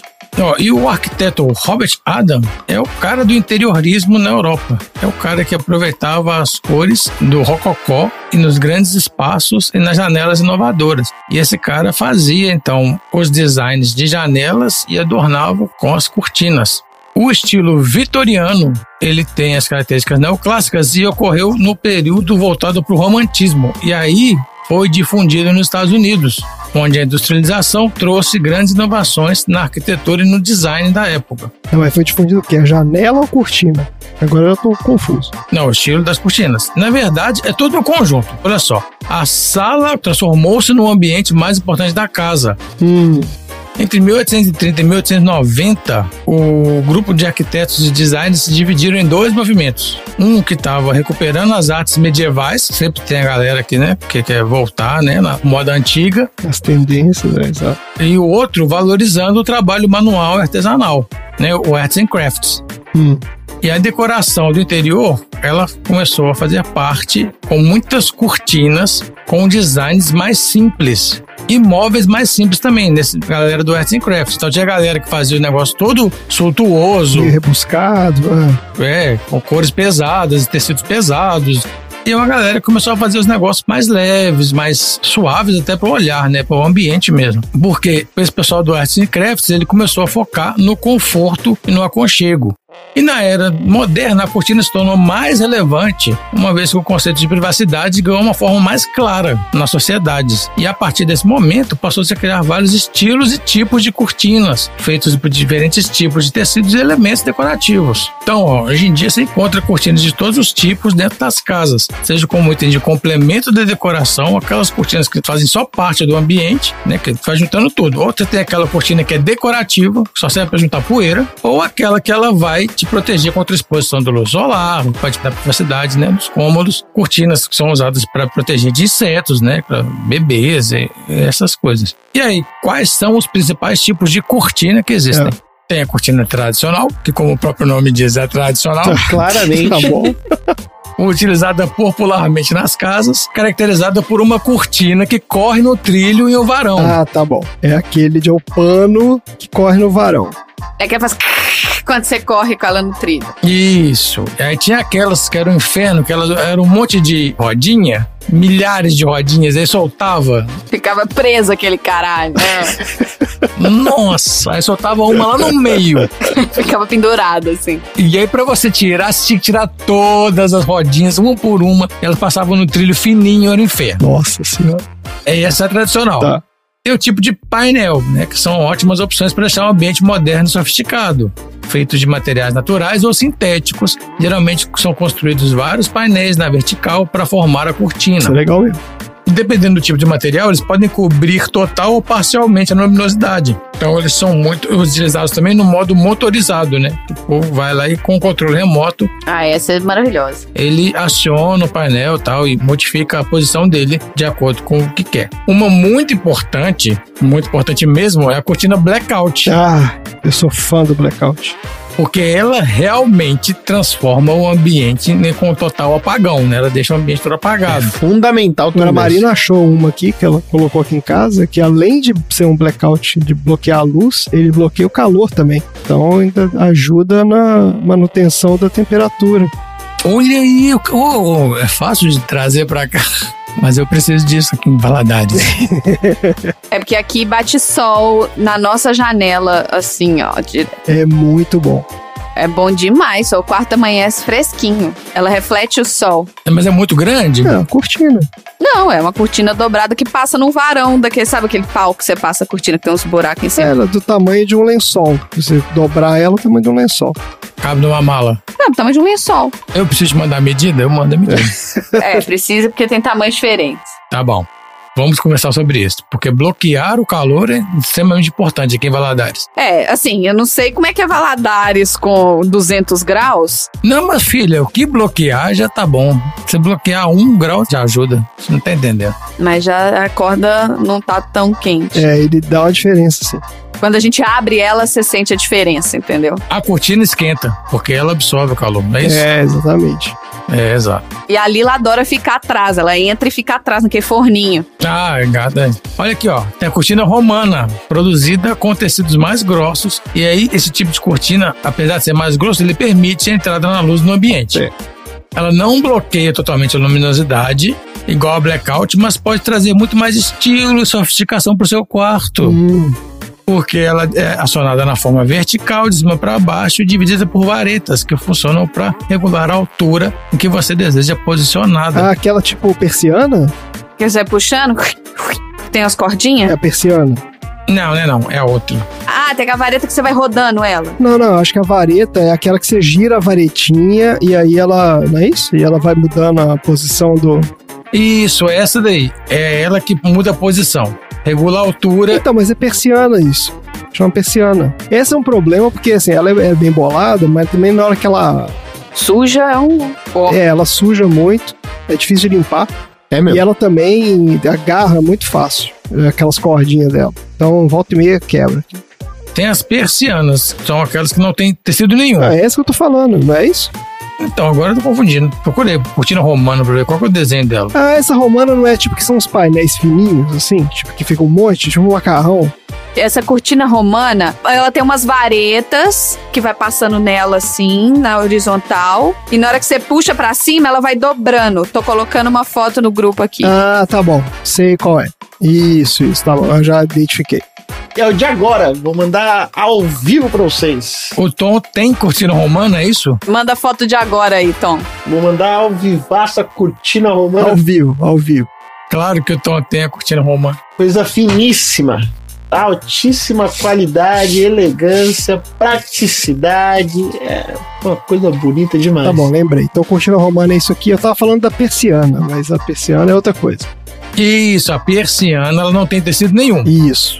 Ela tem a praticidade que oferece o controle da luz. Mas ela é complicada. Ela é complicada, essa persiana. E aí chega um momento que a cordinha embola e ela nunca mais desce ou nunca mais sobe.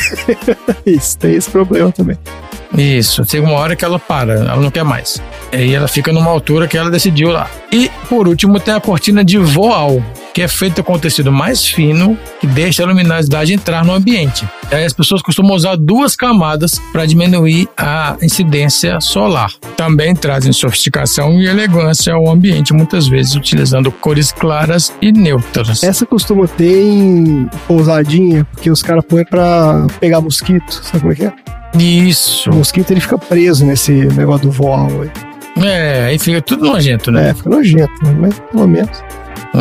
E era esse é o meu assunto aleatório. Maravilhoso. Olha aí, sensacional. Aprendemos muito sobre esse mundo maravilhoso das cortinas. Bora pro próximo assunto aleatório.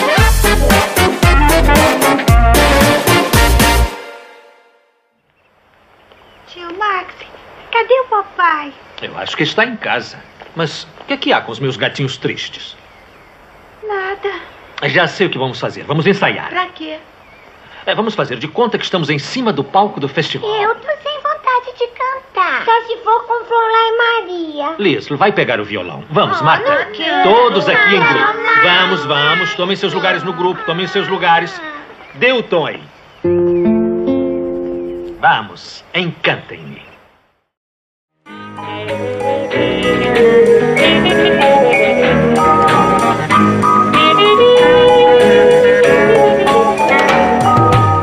Lá então. Tom, qual é o assunto aleatório da semana?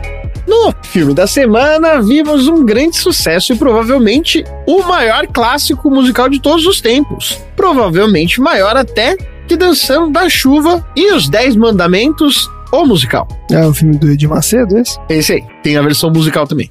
Maravilha. O filme mostra uma jovem rebelde que sai por aí cantarolando com seu violão, cantando canções felizes da vida. Mas é do exato oposto ao filme de nome original Sound of Music que falaremos dessa semana, que também é um grande sucesso do mesmo ano, 1965. Na volta do meu bloco Discografia Tonzeira, falaremos sobre o sucesso atemporal The Sound of Silence, de Simon and Garfunkel. Nossa, que conexão! É? Puta disco. Agora vou mudar minha conduta.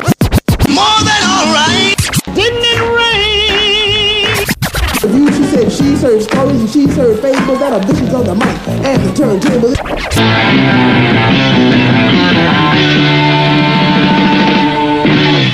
Discografia Tonzeira.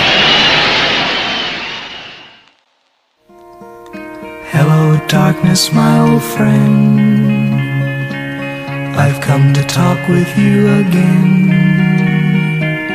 Because a vision softly creeping left its seeds while I was sleeping.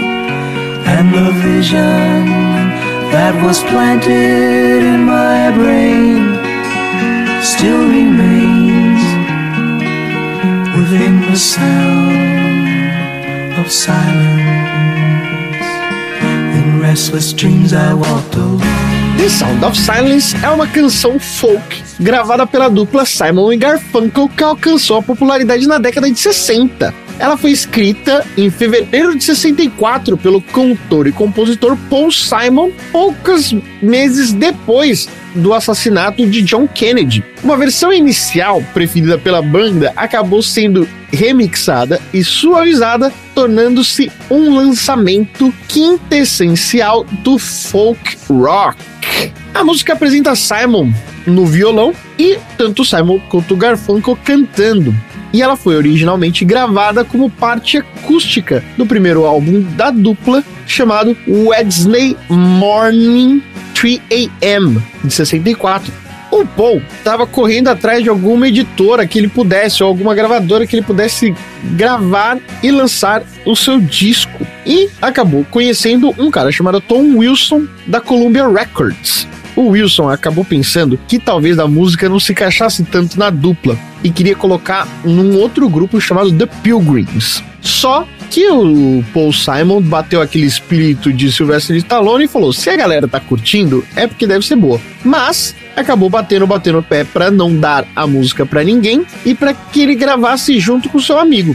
No final das contas, eles acabaram gravando, mas como eles eram novos, o ramo musical não estava dando muito sucesso e acabaram se separando. Só que o Tom Wilson, ainda crente no potencial da música, sem que os caras soubessem, acabou fazendo uma gravação sobreposta pela versão original, colocando ali o que não era só voz e violão, mas também acrescentando tambores, um baixo, guitarra e outros instrumentos, dando maior ênfase na canção como um todo. In restless dreams I walked alone. Narrow streets of cobblestone. Neath the halo of a street lamp. I turned my collar to the cold and damp. When my eyes were stabbed by the flash of a neon light. No final das contas, a música foi regravada e relançada em 1965. Só que a música começou a fazer sucesso, e assim que começou a fazer sucesso, os dois estavam separados, tanto o Simon e o Garfunkel. O Simon estava na Inglaterra e o Garfunkel estava estudando faculdade. Hum. Assim que a coisa começou a ir bem, os caras voltaram então a tocar juntos. E o single acabou se tornando o número um das principais plataformas de streaming no ano de 1966. Certo. E acabou sendo incluída no mesmo disco que o Dudu ama tanto, chamado Sounds of Silence. E aí, a grande chave para o sucesso de Sound of Silence é justamente a simplicidade da melodia e a maneira como as rimas são construídas, falando sobre uma alienação da juventude. É uma música jovem e surpreendente até mesmo para alguém que conseguiu compor aos 21 anos de idade. Não é ali um pensamento muito sofisticado, mas é um pensamento que fala sobre a música de uma maneira bastante soturna da realidade. O Paul Simon conta que na época ele estava tendo principalmente como inspiração o fato de que ninguém ouvia ele, ele também não ouvia ninguém. E aí ficava sobre essa angústia, de certa forma, pós-adolescente. E ele achava que essa verdade talvez pudesse ser uma questão que abarcava não somente ele, mas uma grande parcela da população inglesa ou norte-americana. E aí, a partir dali, ele resolveu criar uma música simples e que fosse fácil de ser cantada por todo mundo. Ele fez essa música e aí o J Quest fez fácil, extremamente fácil, é isso? Exatamente, eles fizeram o, o inverso. Tá certo. A música Sound of Silence na verdade, foi originalmente chamada como Sounds of Silence. Não, agora eu fiquei confuso. O Sounds of Silence é o disco. Sounds of Silence é o disco e a música Sound, Sound of Silence. Sound. Só que é, originalmente ela era Sounds também. É isso. Exatamente. Tá bom. Mas aí acabou se tornando Sound. The Sound of Silence. É The Sound of Silence. É isso aí. Muita gente acredita que a música, na verdade, tinha sido uma homenagem de Garfunkel a seu colega de sala, um cara chamado Greenberg, que acabou ficando cego enquanto eles estudavam juntos na faculdade. Olha. Tiraram essa ideia da cabeça de uma piada de muito mau gosto por causa do primeiro trecho chamado Hello Darkness, My Old Friend. Hum. Mas, na verdade, ela era apenas uma referência de Paul Simon, o verdadeiro compositor da música, que tocava violão no banheiro escuro, porque achava que aquela maneira era a melhor forma como os sons reverberavam pelo ambiente.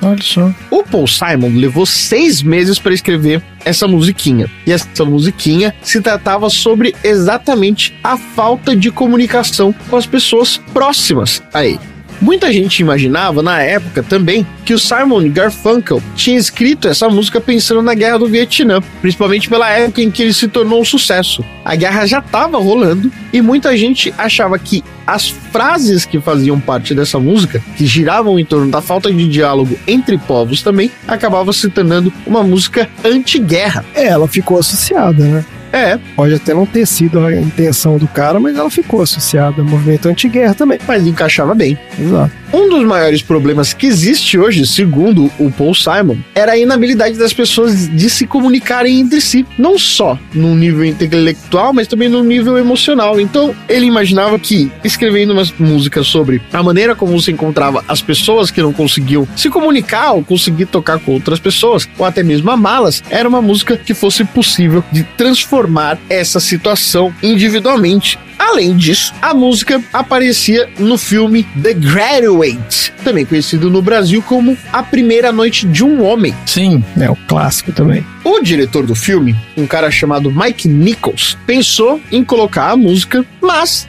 estava pensando também em tirar ela, porque achava que no final das contas talvez não fizesse muito sucesso. Só que a canção começou a se tornar tão bem sucedida que ele logo colocou junto. E aí começou a imaginar que a música era perfeita pro filme. No final das contas, ele não apenas usou só essa música do Simon e Garfunkel, como também colocou a música Miss Robinson. And here's to you, Mrs. Robinson. Jesus loves you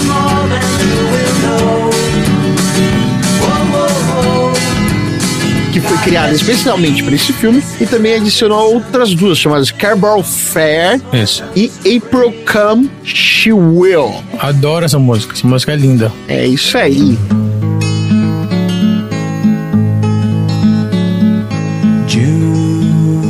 June, she'll change her tune. In restless walk, she'll prowl the night. July, she will fly. And E eles achavam que, no final das contas, o Simon e Garfunkel tinham um significado, uma carga emocional que tinha muito a ver com essa ambientação do filme A Primeira Vez de um Homem. As músicas se referiam ao silêncio como um problema entre todos e uma dificuldade entre falar que causava alguns problemas na vida da pessoa e que os problemas poderiam ser resolvidos somente se as pessoas fossem mais honestas consigo próprias e com as pessoas ao seu redor. Inclusive, na premiação do Grammy de 1967, o Simon e Garfunkel acabaram sendo apresentados pelo Dustin Hoffman, que era o protagonista desse filme. Acontece que nessa edição não havia aqueles caras que eram os apresentadores oficiais, sabe? Não tinha o Chris Rock lá fazendo piadinha de merda? Não tinha o Chris Rock fazendo piadinhas. A única pessoa que apareceu para fazer a apresentação de qualquer coisa tinha sido o próprio Dustin Hoffman e só para chamar o Simon Garfunkel para fazer a apresentação dessa música. Algumas vezes, o Paul Simon acabou sendo comparado com Bob Dylan, que também tinha os seus discos sendo publicados pela gravadora da Columbia e que era um músico muito influente na época do folk rock. Come gather people. wherever you roam. And admit that the waters around you have grown, and accept it that soon you'll be drenched to the bone. If your time to you is worth saving, then you better start swimming or you'll sink like a stone. Or the times they are changing. O Paul Simon falou o tempo todo que ele tentava se desvincular do Bob Dylan, só que era muito difícil. Pela importância musical que o Bob Dylan tinha, não só para a música em si, mas também para a cultura americana. Além disso, o tamanho da influência que ele tinha sobre a própria juventude. Ou seja, quando o Paul Simon, que tinha 21 anos, escreveu essa música, era praticamente impossível não pensar nas referências de Bob Dylan aonde quer que ele ia. Além disso, as músicas do Bob Dylan eram tão sérias quanto a personalidade do próprio Paul Simon. Acontece que existe uma conexão entre Paul Simon e Bob Dylan. A versão elétrica, produzida pelo Tom Wilson, o cara que eu falei lá no comecinho, foi finalizada pelo Bob Johnston, um outro produtor. E tanto Tom Wilson quanto Bob Johnston já haviam trabalhado com Bob Dylan. O Wilson tinha sido produtor do Bob Dylan durante dois anos, no começo da carreira do Bob Dylan, mais ou menos em 1963, durante o processo de transição da música que quando ele tocava na época, principalmente focado no violão, seus três primeiros discos, até o convencimento de começar a tocar rockão no disco Highway 61. Rockão? Um dos melhores de todos os tempos. How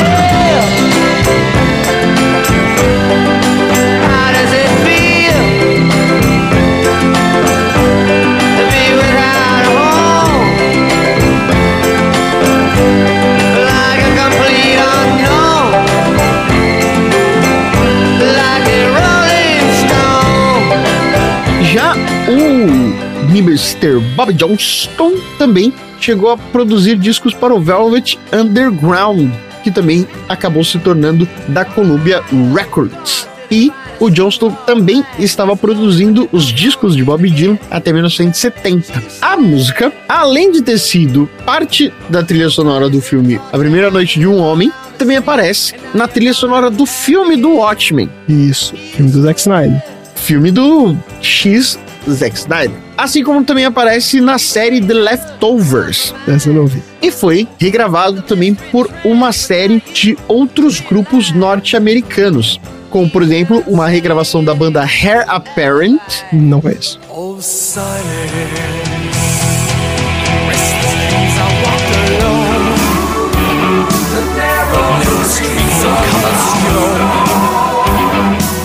no álbum One Small de 89 e a banda Nevermore também regravou no álbum Dead Hurt e na Dead World em 2000. Yeah.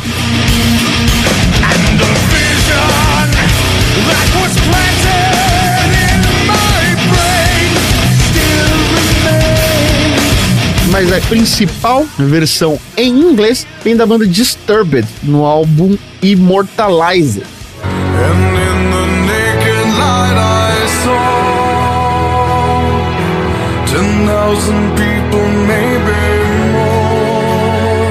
No entanto, a música Sound of Silence só vai atingir o ápice quando a dupla Leandro e Leonardo, em 1989, Ah, não, gente.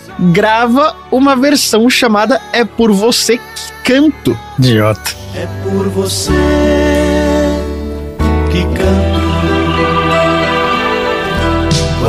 Mais você me abraça, mais eu quero ter você. Por gentileza, Tom, eu quero uma palhinha, que eu não tô me recordando que música é essa. Deus. Deixa eu ver se eu encontro algum lugar aqui. Você não tem ela fresca assim na cabeça? Você não está na sua playlist? Eu só tenho só a última parte só. Se você começar o final, é capaz da gente lembrar o começo. Uma razão pra viver. É por você que canto. É, vai ficar com a edição então, Tom. Não se preparou corretamente para mencionar Leandro Leonardo e sem cantar. Ah, desculpe. Me decepcionou. Desculpe. Mas também teve o cantor e compositor gaúcho Wilson Paim, que compôs uma versão em português chamada Te Amo. E você também não sabe cantar. Isso eu não faço a menor ideia. Esta saudade é bem maior quando o sol no horizonte. Uma versão da cantora catalã Silvia Pérez Cruz também pode ser ouvida na trilha sonora do filme uruguaio chamado La Noche de Doce Años, que conta a história de Pepe Morrica sendo preso na ditadura uruguaia, lançado em 2018. Esse filme é maravilhoso, esse filme é incrível demais. Legal. And the people bowed and prayed, prayed, prayed, prayed to the neon god they made. And the siren flies out its warning in the words that it was forming. And the sign said the words of the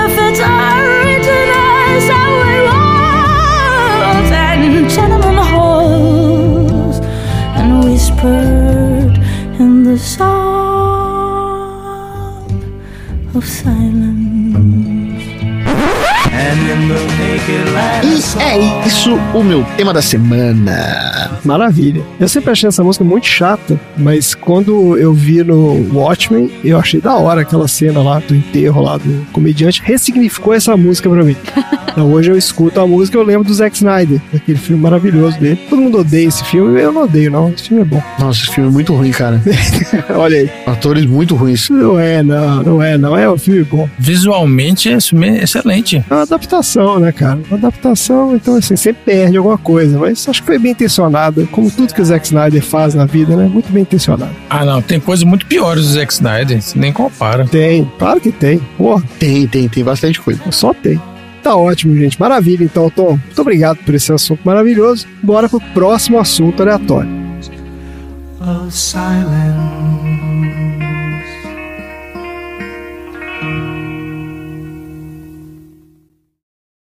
E pensa que eu acredito nisso, que o Capitão Von Trapp vai cantar em um concerto? Acredite em mim, vai ser uma apresentação acima de tudo que sonhei. Como o senhor, Hazala, eu também sou um homem de talentos desconhecidos. É, aqui. Aqui está. O programa. Aqui tem somente o nome das crianças. Aí está escrito Von Trapp, a família de cantores.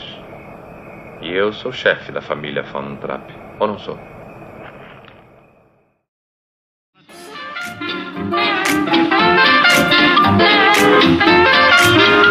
Vamos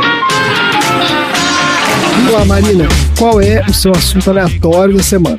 Então, como diria a Maria, né? Let's start at the very beginning. Vamos começar do começo. Hum. Eu perguntei pro Tom se a sua vida servisse de inspiração pro filme, né? Que filme seria? E a noviça rebelde, ele não é a real, real história da família Von Trapp. A família Von Trapp, ela foi uma inspiração pra esse filme, igual o André explicou. Não só foi inspiração, como coitado, não ganharam nada com isso, né?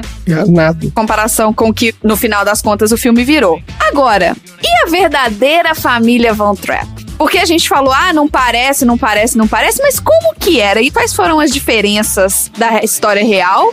Desse telefone sem fio que foi pessoa viver, pessoa escrever um livro, né? E já dá uma cortada nas coisas, aí vira um filme, que vira um musical, que vira outro filme. Isso. Então, esse telefone sem fio é o que resultou no que a gente viu agora do Sound of Music, da Noviça Rebelde. Mas olha, eu, quando eu vi o filme pela primeira vez, eu era uma criança, provavelmente isso foi no final dos anos 90. Eu gostei das músicas, eu sempre fui uma criança muito musical, enchi o saco da coitada da minha mãe. E eu achei também a Maria super bonita, gente. A Julie Andrews, ela tem essa vibe, igual você falou. Ela não só parece, mas aparentemente, pelo que você falou aí das histórias de produção, ela é essa pessoa doce, good vibes, prestativa, da galera. É, exato. Agora, esse filme eu assisti né, lá nos anos 90, tinha Maria, tinha as musiquinhas, mas com o passar do tempo eu fiquei um pouco mais consciente da história mundial e acabei entendendo toda aquela outra face que é o que o Dudu e o Tom estavam falando, que esse filme tem a parte do adulto, tem a parte da criança, e eu pensei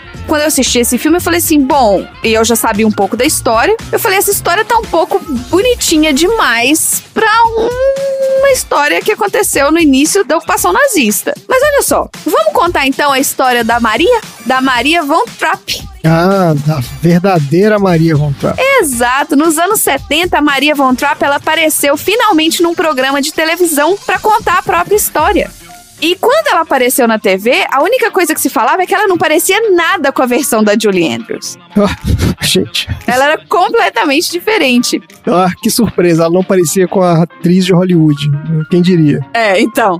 Mas ao pensar nessa versão de cinema fictício da Maria Von Trapp, que era a Julie Andrews, em comparação com a verdadeira Maria Von Trapp, ela tava mais para um lado humano e menos impossível, então poderia ser uma coisa muito mais interessante da gente explorar do que a história do filme em si. Hum. Olha só, parte da história da verdadeira família do Von Trapp, igual o, o André falou, tá nesse livro que a Maria escreveu, mas também se encontra nos registros dos arquivos nacionais dos Estados Unidos. Quando eles fugiram do regime nazista na Áustria, os Von Trapp viajaram para os Estados Unidos. Depois que eles entraram, eles pediram cidadania a família né, tem a documentação americana, eles são documentários e por isso eles fazem parte dos arquivos nacionais de administração de registros dos Estados Unidos. A história deles está contada aqui. Agora, algumas diferenças do que foi feito na ficção e do que era de verdade no filme. Olha, enquanto dessa a noviça rebelde foi baseado na primeira sessão do livro da Maria, que é o que o André falou, que é a história dos cantores da família Von Trapp, que foi publicado em 49, Hum. essa história omitiu muita coisa e alterou muita coisa. O filme. A Maria foi para a família Von Trapp em 1926 como tutora para um dos filhos, não para todos os filhos. Porque uma das filhas dele estava se recuperando da escarlatina. Então ele precisava de uma tutora que ficasse com ela, que cuidasse dela como se fosse inclusive uma enfermeira e tutorasse ela porque ela não podia ficar saindo. Ela não estava com saúde ainda, ela estava debilitada e não conseguia explorar o mundo, digamos assim. Ah, então ela foi. Ela foi para ser tutora de uma das crianças que estava se recuperando da escarlatina. Ah, tá bom. Ela não foi para ser governanta de todas as crianças. Tipo, sete crianças. É, não. Ela foi pra lá pra ser a tutora de uma delas. Certo. E essa filha que ela foi pra ser tutora se chamava Maria também. Eita, que não tem no filme, então. Eles trocaram o nome dos filhos justamente pra não confundir a filha Maria com a Maria Fraulein Maria, entendeu? Ah, tá bom. Ó, ela foi pra lá em 1926 e em 1927 ela se casou com Georg. E eles só saíram da Áustria 11 anos depois. O quê? Não foi logo que ele voltou de lua de mel. Ah, olha aí.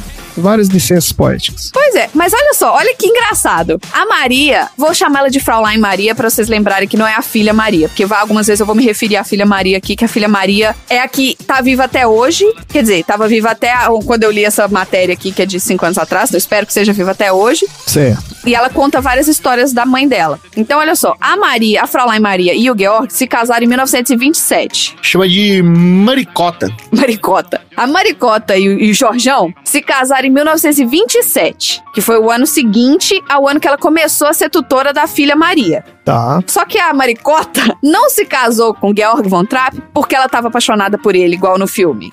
Ai, meu Deus, estou apaixonada. É. Na autobiografia dela, a Maria von Trapp escreveu uma autobiografia que chama Maria. Ah, Ela fala que ela se apaixonou pelas crianças, não pelo pai. Ah, olha aí. Então, essa coisa da conexão das crianças com a Fraulein Maria no filme, isso era muito verdade. Porque ela teve uma conexão muito grande e quando ele pediu pra ela se casar com ele, ela não tinha certeza ainda se ela deveria abandonar o chamado religioso ou não. As freiras, inclusive, falaram: faça a vontade de Deus a sua vontade. E ela falou: eu não tava apaixonada. Eu gostava dele, mas eu não amava. Mas eu amava as crianças mais do que tudo. Então, eu me casei com as crianças e eu aprendi a amá-lo mais do que eu amei antes. Ela falava que quando ele pediu ela em casamento, ele não pediu pra ela ser esposa dele. Ele pediu pra ela ser mãe dos filhos dele. Cara, sacou, né? E por isso que ela aceitou.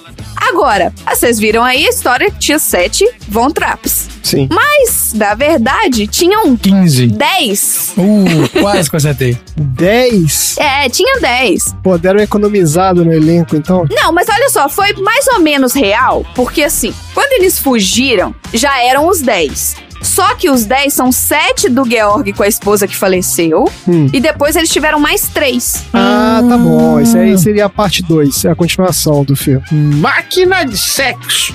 Isso, esse aí eles nasceram antes de viajar, Mas no filme, como viajou logo em seguida da lua de mel, não deu tempo de nascer esses três. Entendeu? É, ficou pra depois. Tá certo. E a família já era musicalmente inclinada antes mesmo que a Maria chegasse. Mas ela ensinou ele a cantar os madrigais. As canções madrigais foram trazidas pela Fraulein Maria. E aí que eles aprenderam a fazer o coro. O que, que é canções madrigais? Desculpa a ignorância. Essas canções madrigais são aquelas canções estilo de religioso. Tinha um coral e Ah, tá bom. Tá bom. É aquele estilo, entendi. É. Já o Georg, ele era longe de ser aquele patriarca sangue frio que desaprovava música e ficava apitando no Noviça Rebelde. Ele era um pai gentil, ele era um pai caloroso, ele adorava as atividades musicais com a sua família. Essa mudança no seu personagem, dizem que foi feito para ter uma história melhor, né, para melhorar a história e para enfatizar o efeito de cura da Maria nos Von Trapp. Porque as crianças se apaixonaram pela Maria muito rápido. Então, assim, o fato do pai ter sido muito frio e ter se tornado um pai caloroso, isso foi mera coisa do filme. Não era real. Mas funciona no filme, né? Porque se chegasse lá e as crianças fossem todas felizes, meio que ia né, diminuir o impacto dela. Então. É, é licença poética. Exato. Pra efeito dramático. É, efeito dramático. Agora, a família, ela não subiu os Alpes buscando a liberdade na Suíça. Aquilo foi uma maluquice mesmo. Carregando mala, um monte de criança. Carregando mala, instrumento musical, criança no lombo. Subindo o Alpe Suíço. Não tem nada disso. A filha Maria, ela deu uma entrevista em 2003 e ela falou: Nós dissemos às pessoas que nós íamos à América cantar.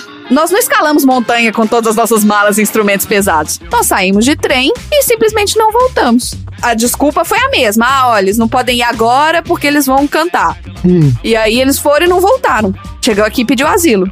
Os Von Trapp, eles viajaram pela Itália e não pela Suíça. Então o que, que eles fizeram? Eles foram da Áustria para Itália e da Itália eles foram para os Estados Unidos. O Georg, ele nasceu em Zadar, que hoje faz parte do território da Croácia. Hum. E na época, essa Zadar, ele era parte do Império Austro-Húngaro. Ela se tornou parte da Itália em 1920. Então, por isso que ele foi para Itália, quando ele foi para Itália, ele conseguiu trocar a cidadania deles por cidadania italiana, tanto a dele quanto da esposa e da filharada. Certo. E aí eles tiveram contato com um agente da reserva americano, que foi que levou eles para os Estados Unidos. E você sabe que tem uma coisa que você falou rapidinho aí que me chamou a atenção a primeira vez que eu vi, que era assim, ele era o capitão da marinha, certo? Sim, eu vou falar da carreira dele um pouquinho. É muito pouquinho, porque meu tempo é curto. Não, é só porque é curioso, porque assim, a Áustria não tem mar, né? É. Tipo assim, o cara é capitão da marinha como? Se ele tá na Áustria, né? Mas depois eu fui ler a respeito e faz sentido, porque na Primeira Guerra Mundial era o Império Austro-Húngaro, então eles tinham uma parte da Croácia ali que tinha mar. Então ele foi, de fato, capitão de submarino lá na Primeira Guerra. Isso aí, muito bem, isso aí. Olha aí, o André pesquisou mesmo. Pesquisei, pô, nossa, aqui é sério. E em vez do Max, o tio lá, o Max Detweiler, que virou produtor musical, quem foi o produtor que agenciava os Von Trapps na Áustria era o reverendo Franz, o sacerdote da família. Ah, reverendo Franz. Ele foi o diretor musical por mais de 20 anos e também agenciou a família, né, os músicos dos Von Trapp enquanto eles estavam na Áustria. Olha só. Agora, a Maria, embora ela fosse uma pessoa carinhosa e amorosa, ela nem sempre era tão doce quanto a Julie Andrews. Ninguém é, né? Não, mas olha só, ela tinha explosões. Putz, cuspindo borboleta o dia inteiro. Pelo amor de Deus. Ela tinha explosões de raiva que consistiam em gritos, jogar coisas e bater portas. Meu Deus, gente. Porra, aí não, né? E a mesma velocidade que ela tinha essas explosões, elas sumiam. Elas eram rapidamente aliviadas e de repente ela estava de bom humor de novo. Enquanto outros membros da família, particularmente o marido, ele não conseguia recuperar tão rápido das explosões de raiva dele. Ela não. Todos esses relatos que eu tô vendo aqui parecia ser realmente uma pessoa meio bipolar. Mas eu não tô diagnosticando ninguém, antes que fale, não tô diagnosticando. Mas ela era do nada, eles não entendiam nem o gatilho, as crianças andavam bastante pisando em ovos. Que aqui tem uma entrevista da filha Maria, de novo, em 2003 ela falou: Olha, a minha madrasta tinha um temperamento horrível. De um momento para o outro, você não sabia o que atingiu. Nós não estávamos acostumados com isso. Nós levávamos como uma tempestade que passaria, porque no próximo minuto ela se tornaria muito legal. Olha. O verdadeiro Georg von Trapp Ele nasceu em 1880 e se tornou um herói nacional como capitão da Maria Austríaca durante a Primeira Guerra Mundial. Ele era capitão de submarinos e recebeu o título de Ritter, que era o cavaleiro, e mais tarde o título de barão. Aí, ó, ele teve que conquistar o título nobre dele, ó, porque foi pelas suas realizações heróicas. A primeira esposa do Georg chamava Agates Whitehead. Ela era neta do Robert Whitehead, o inventor do torpedo. Olha só. Qual? O SMS? SMS. Idiota. Torpedo da TIM.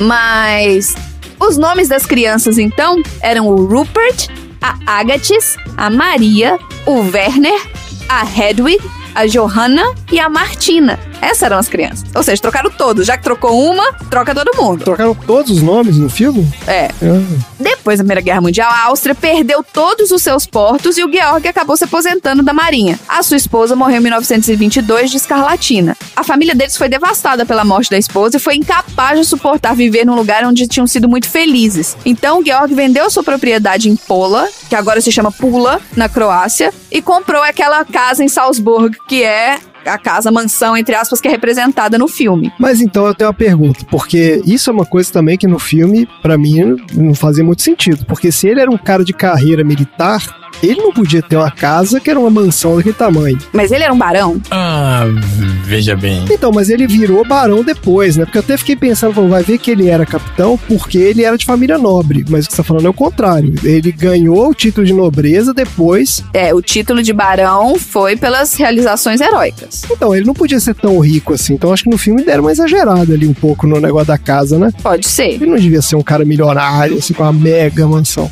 Que aqui falou que comprou uma grande propriedade em Salzburgo, mas até aí. É. Mas aqui tem deputado federal com mansão em Brasília, gente. É, ele deve ter comprado em dinheiro. Tem- aqui tem política, como é que é comprando 50 apartamentos, né? dinheiro vivo? Agora, a Fraulein Maria era Maria Augusta Kutschera. Ela nasceu em Viena, na Áustria, em 1905. Ela foi órfã como criança e foi criada por um parente abusivo, como ateia e socialista. Olha só. Aí, olha só, ela participou no Colégio de Professores do Estado de Educação Progressiva em Viena e, acidentalmente, ela entrou num serviço achando que era um concerto. Quando eu digo serviço, era uma missa, digamos assim. A missa, né? Tá. Isso, é como se fosse uma missa. Ah, tá. Só que não era uma missa, missa, era uma fala de um. Tava só pregando, não era uma coisa que era na igreja. Tava na escola. Ela achou que entrava para assistir um concerto de bar. E aí ela entrou num lugar onde o padre tava falando. E na autobiografia dela fala: Eu tinha ouvido do meu tio de que todas essas histórias bíblicas eram invenções velhas e velhas lendas. E não havia nenhuma palavra de verdade nelas. Mas o jeito que esse homem falou me varreu. Eu estava completamente oprimida. E aí ela se formou na faculdade e teve o seu despertar religioso quando ela entrou na abadia beneditina de Nürnberg em Salzburg como noviça. Enquanto ela lutava com as regras de disciplina que ela estava desacostumada, ela considerou que esses dois anos que ela passou na abadia foram realmente necessários para obter o meu caráter e a autovegetação que ela teve esse movimento que ela teve de preservação, de aprendizado, de contenção, ela entendeu o quão ela era pequena no mundo. Só que ela teve um problema de saúde, por quê? Ela sempre foi uma criança muito da pá virada. E chegou no, convento, ela não podia fazer exercício, não podia tomar ar fresco, não podia fazer nada que ela estava acostumada. Então a sua saúde começou a sofrer. Quando Georg von Trapp se aproximou da reverenda mãe da abadia, atrás de uma professora para filha doente, a reverenda escolheu a Maria por causa disso, para tirar ela de dentro do convento. Ela sabia que ela tinha um treinamento e habilidade como professora, mas também sabia que a saúde dela não estava boa porque ela estava presa no convento. E aí o acordo era que ela permanecesse com os von Trapp por 10 meses. Seria a tutora da filha Maria, mas aí ela acabou desenvolvendo um relacionamento carinhoso e amoroso com todas as crianças. Ela gostava de cantar para eles, envolvia eles em atividades ao ar livre, e durante esse tempo, Georg se apaixonou pela Maria e pediu-lhe para ficar com ele e se tornar uma segunda mãe para os seus filhos. De sua proposta, a Maria disse: Deus deve ter feito a palavra assim, porque se ele só me pedisse para casar com ele, eu poderia não ter aceitado. A Maria Kutschera e o Georg von Trapp se casaram em 1927 e tiveram mais três filhos: a Rosemary, a Eleonor e a Johannes. Só para terminar aí a conexão com o que você fez com a sua história, que a família perdeu a maior parte da sua riqueza através da depressão mundial, quando os- os bancos faliram no início dos anos 30. E a Maria, além de vender o livro, né, ela tinha escrito o livro, vender o livro, mas ela também foi ela que segurou as pontas financeiramente na casa. Ela dispensou a maioria dos servos e abriu parte dos imóveis para pensionistas. E foi aí que eles começaram a considerar o passatempo familiar de cantar como uma profissão.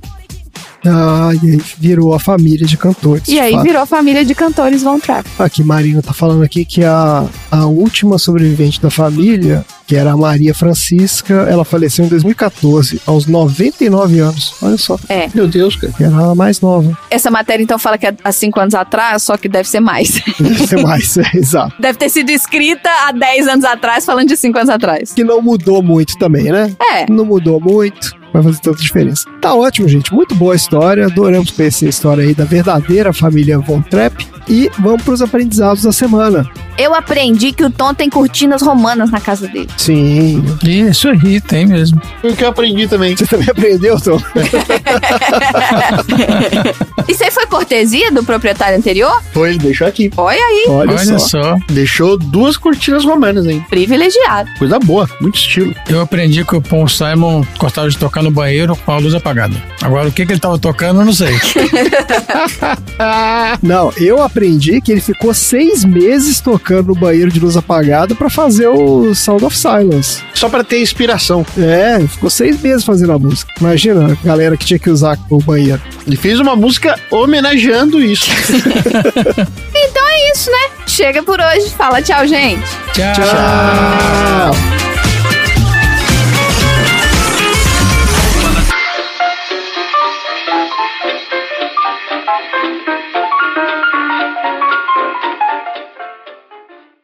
Fim da sessão.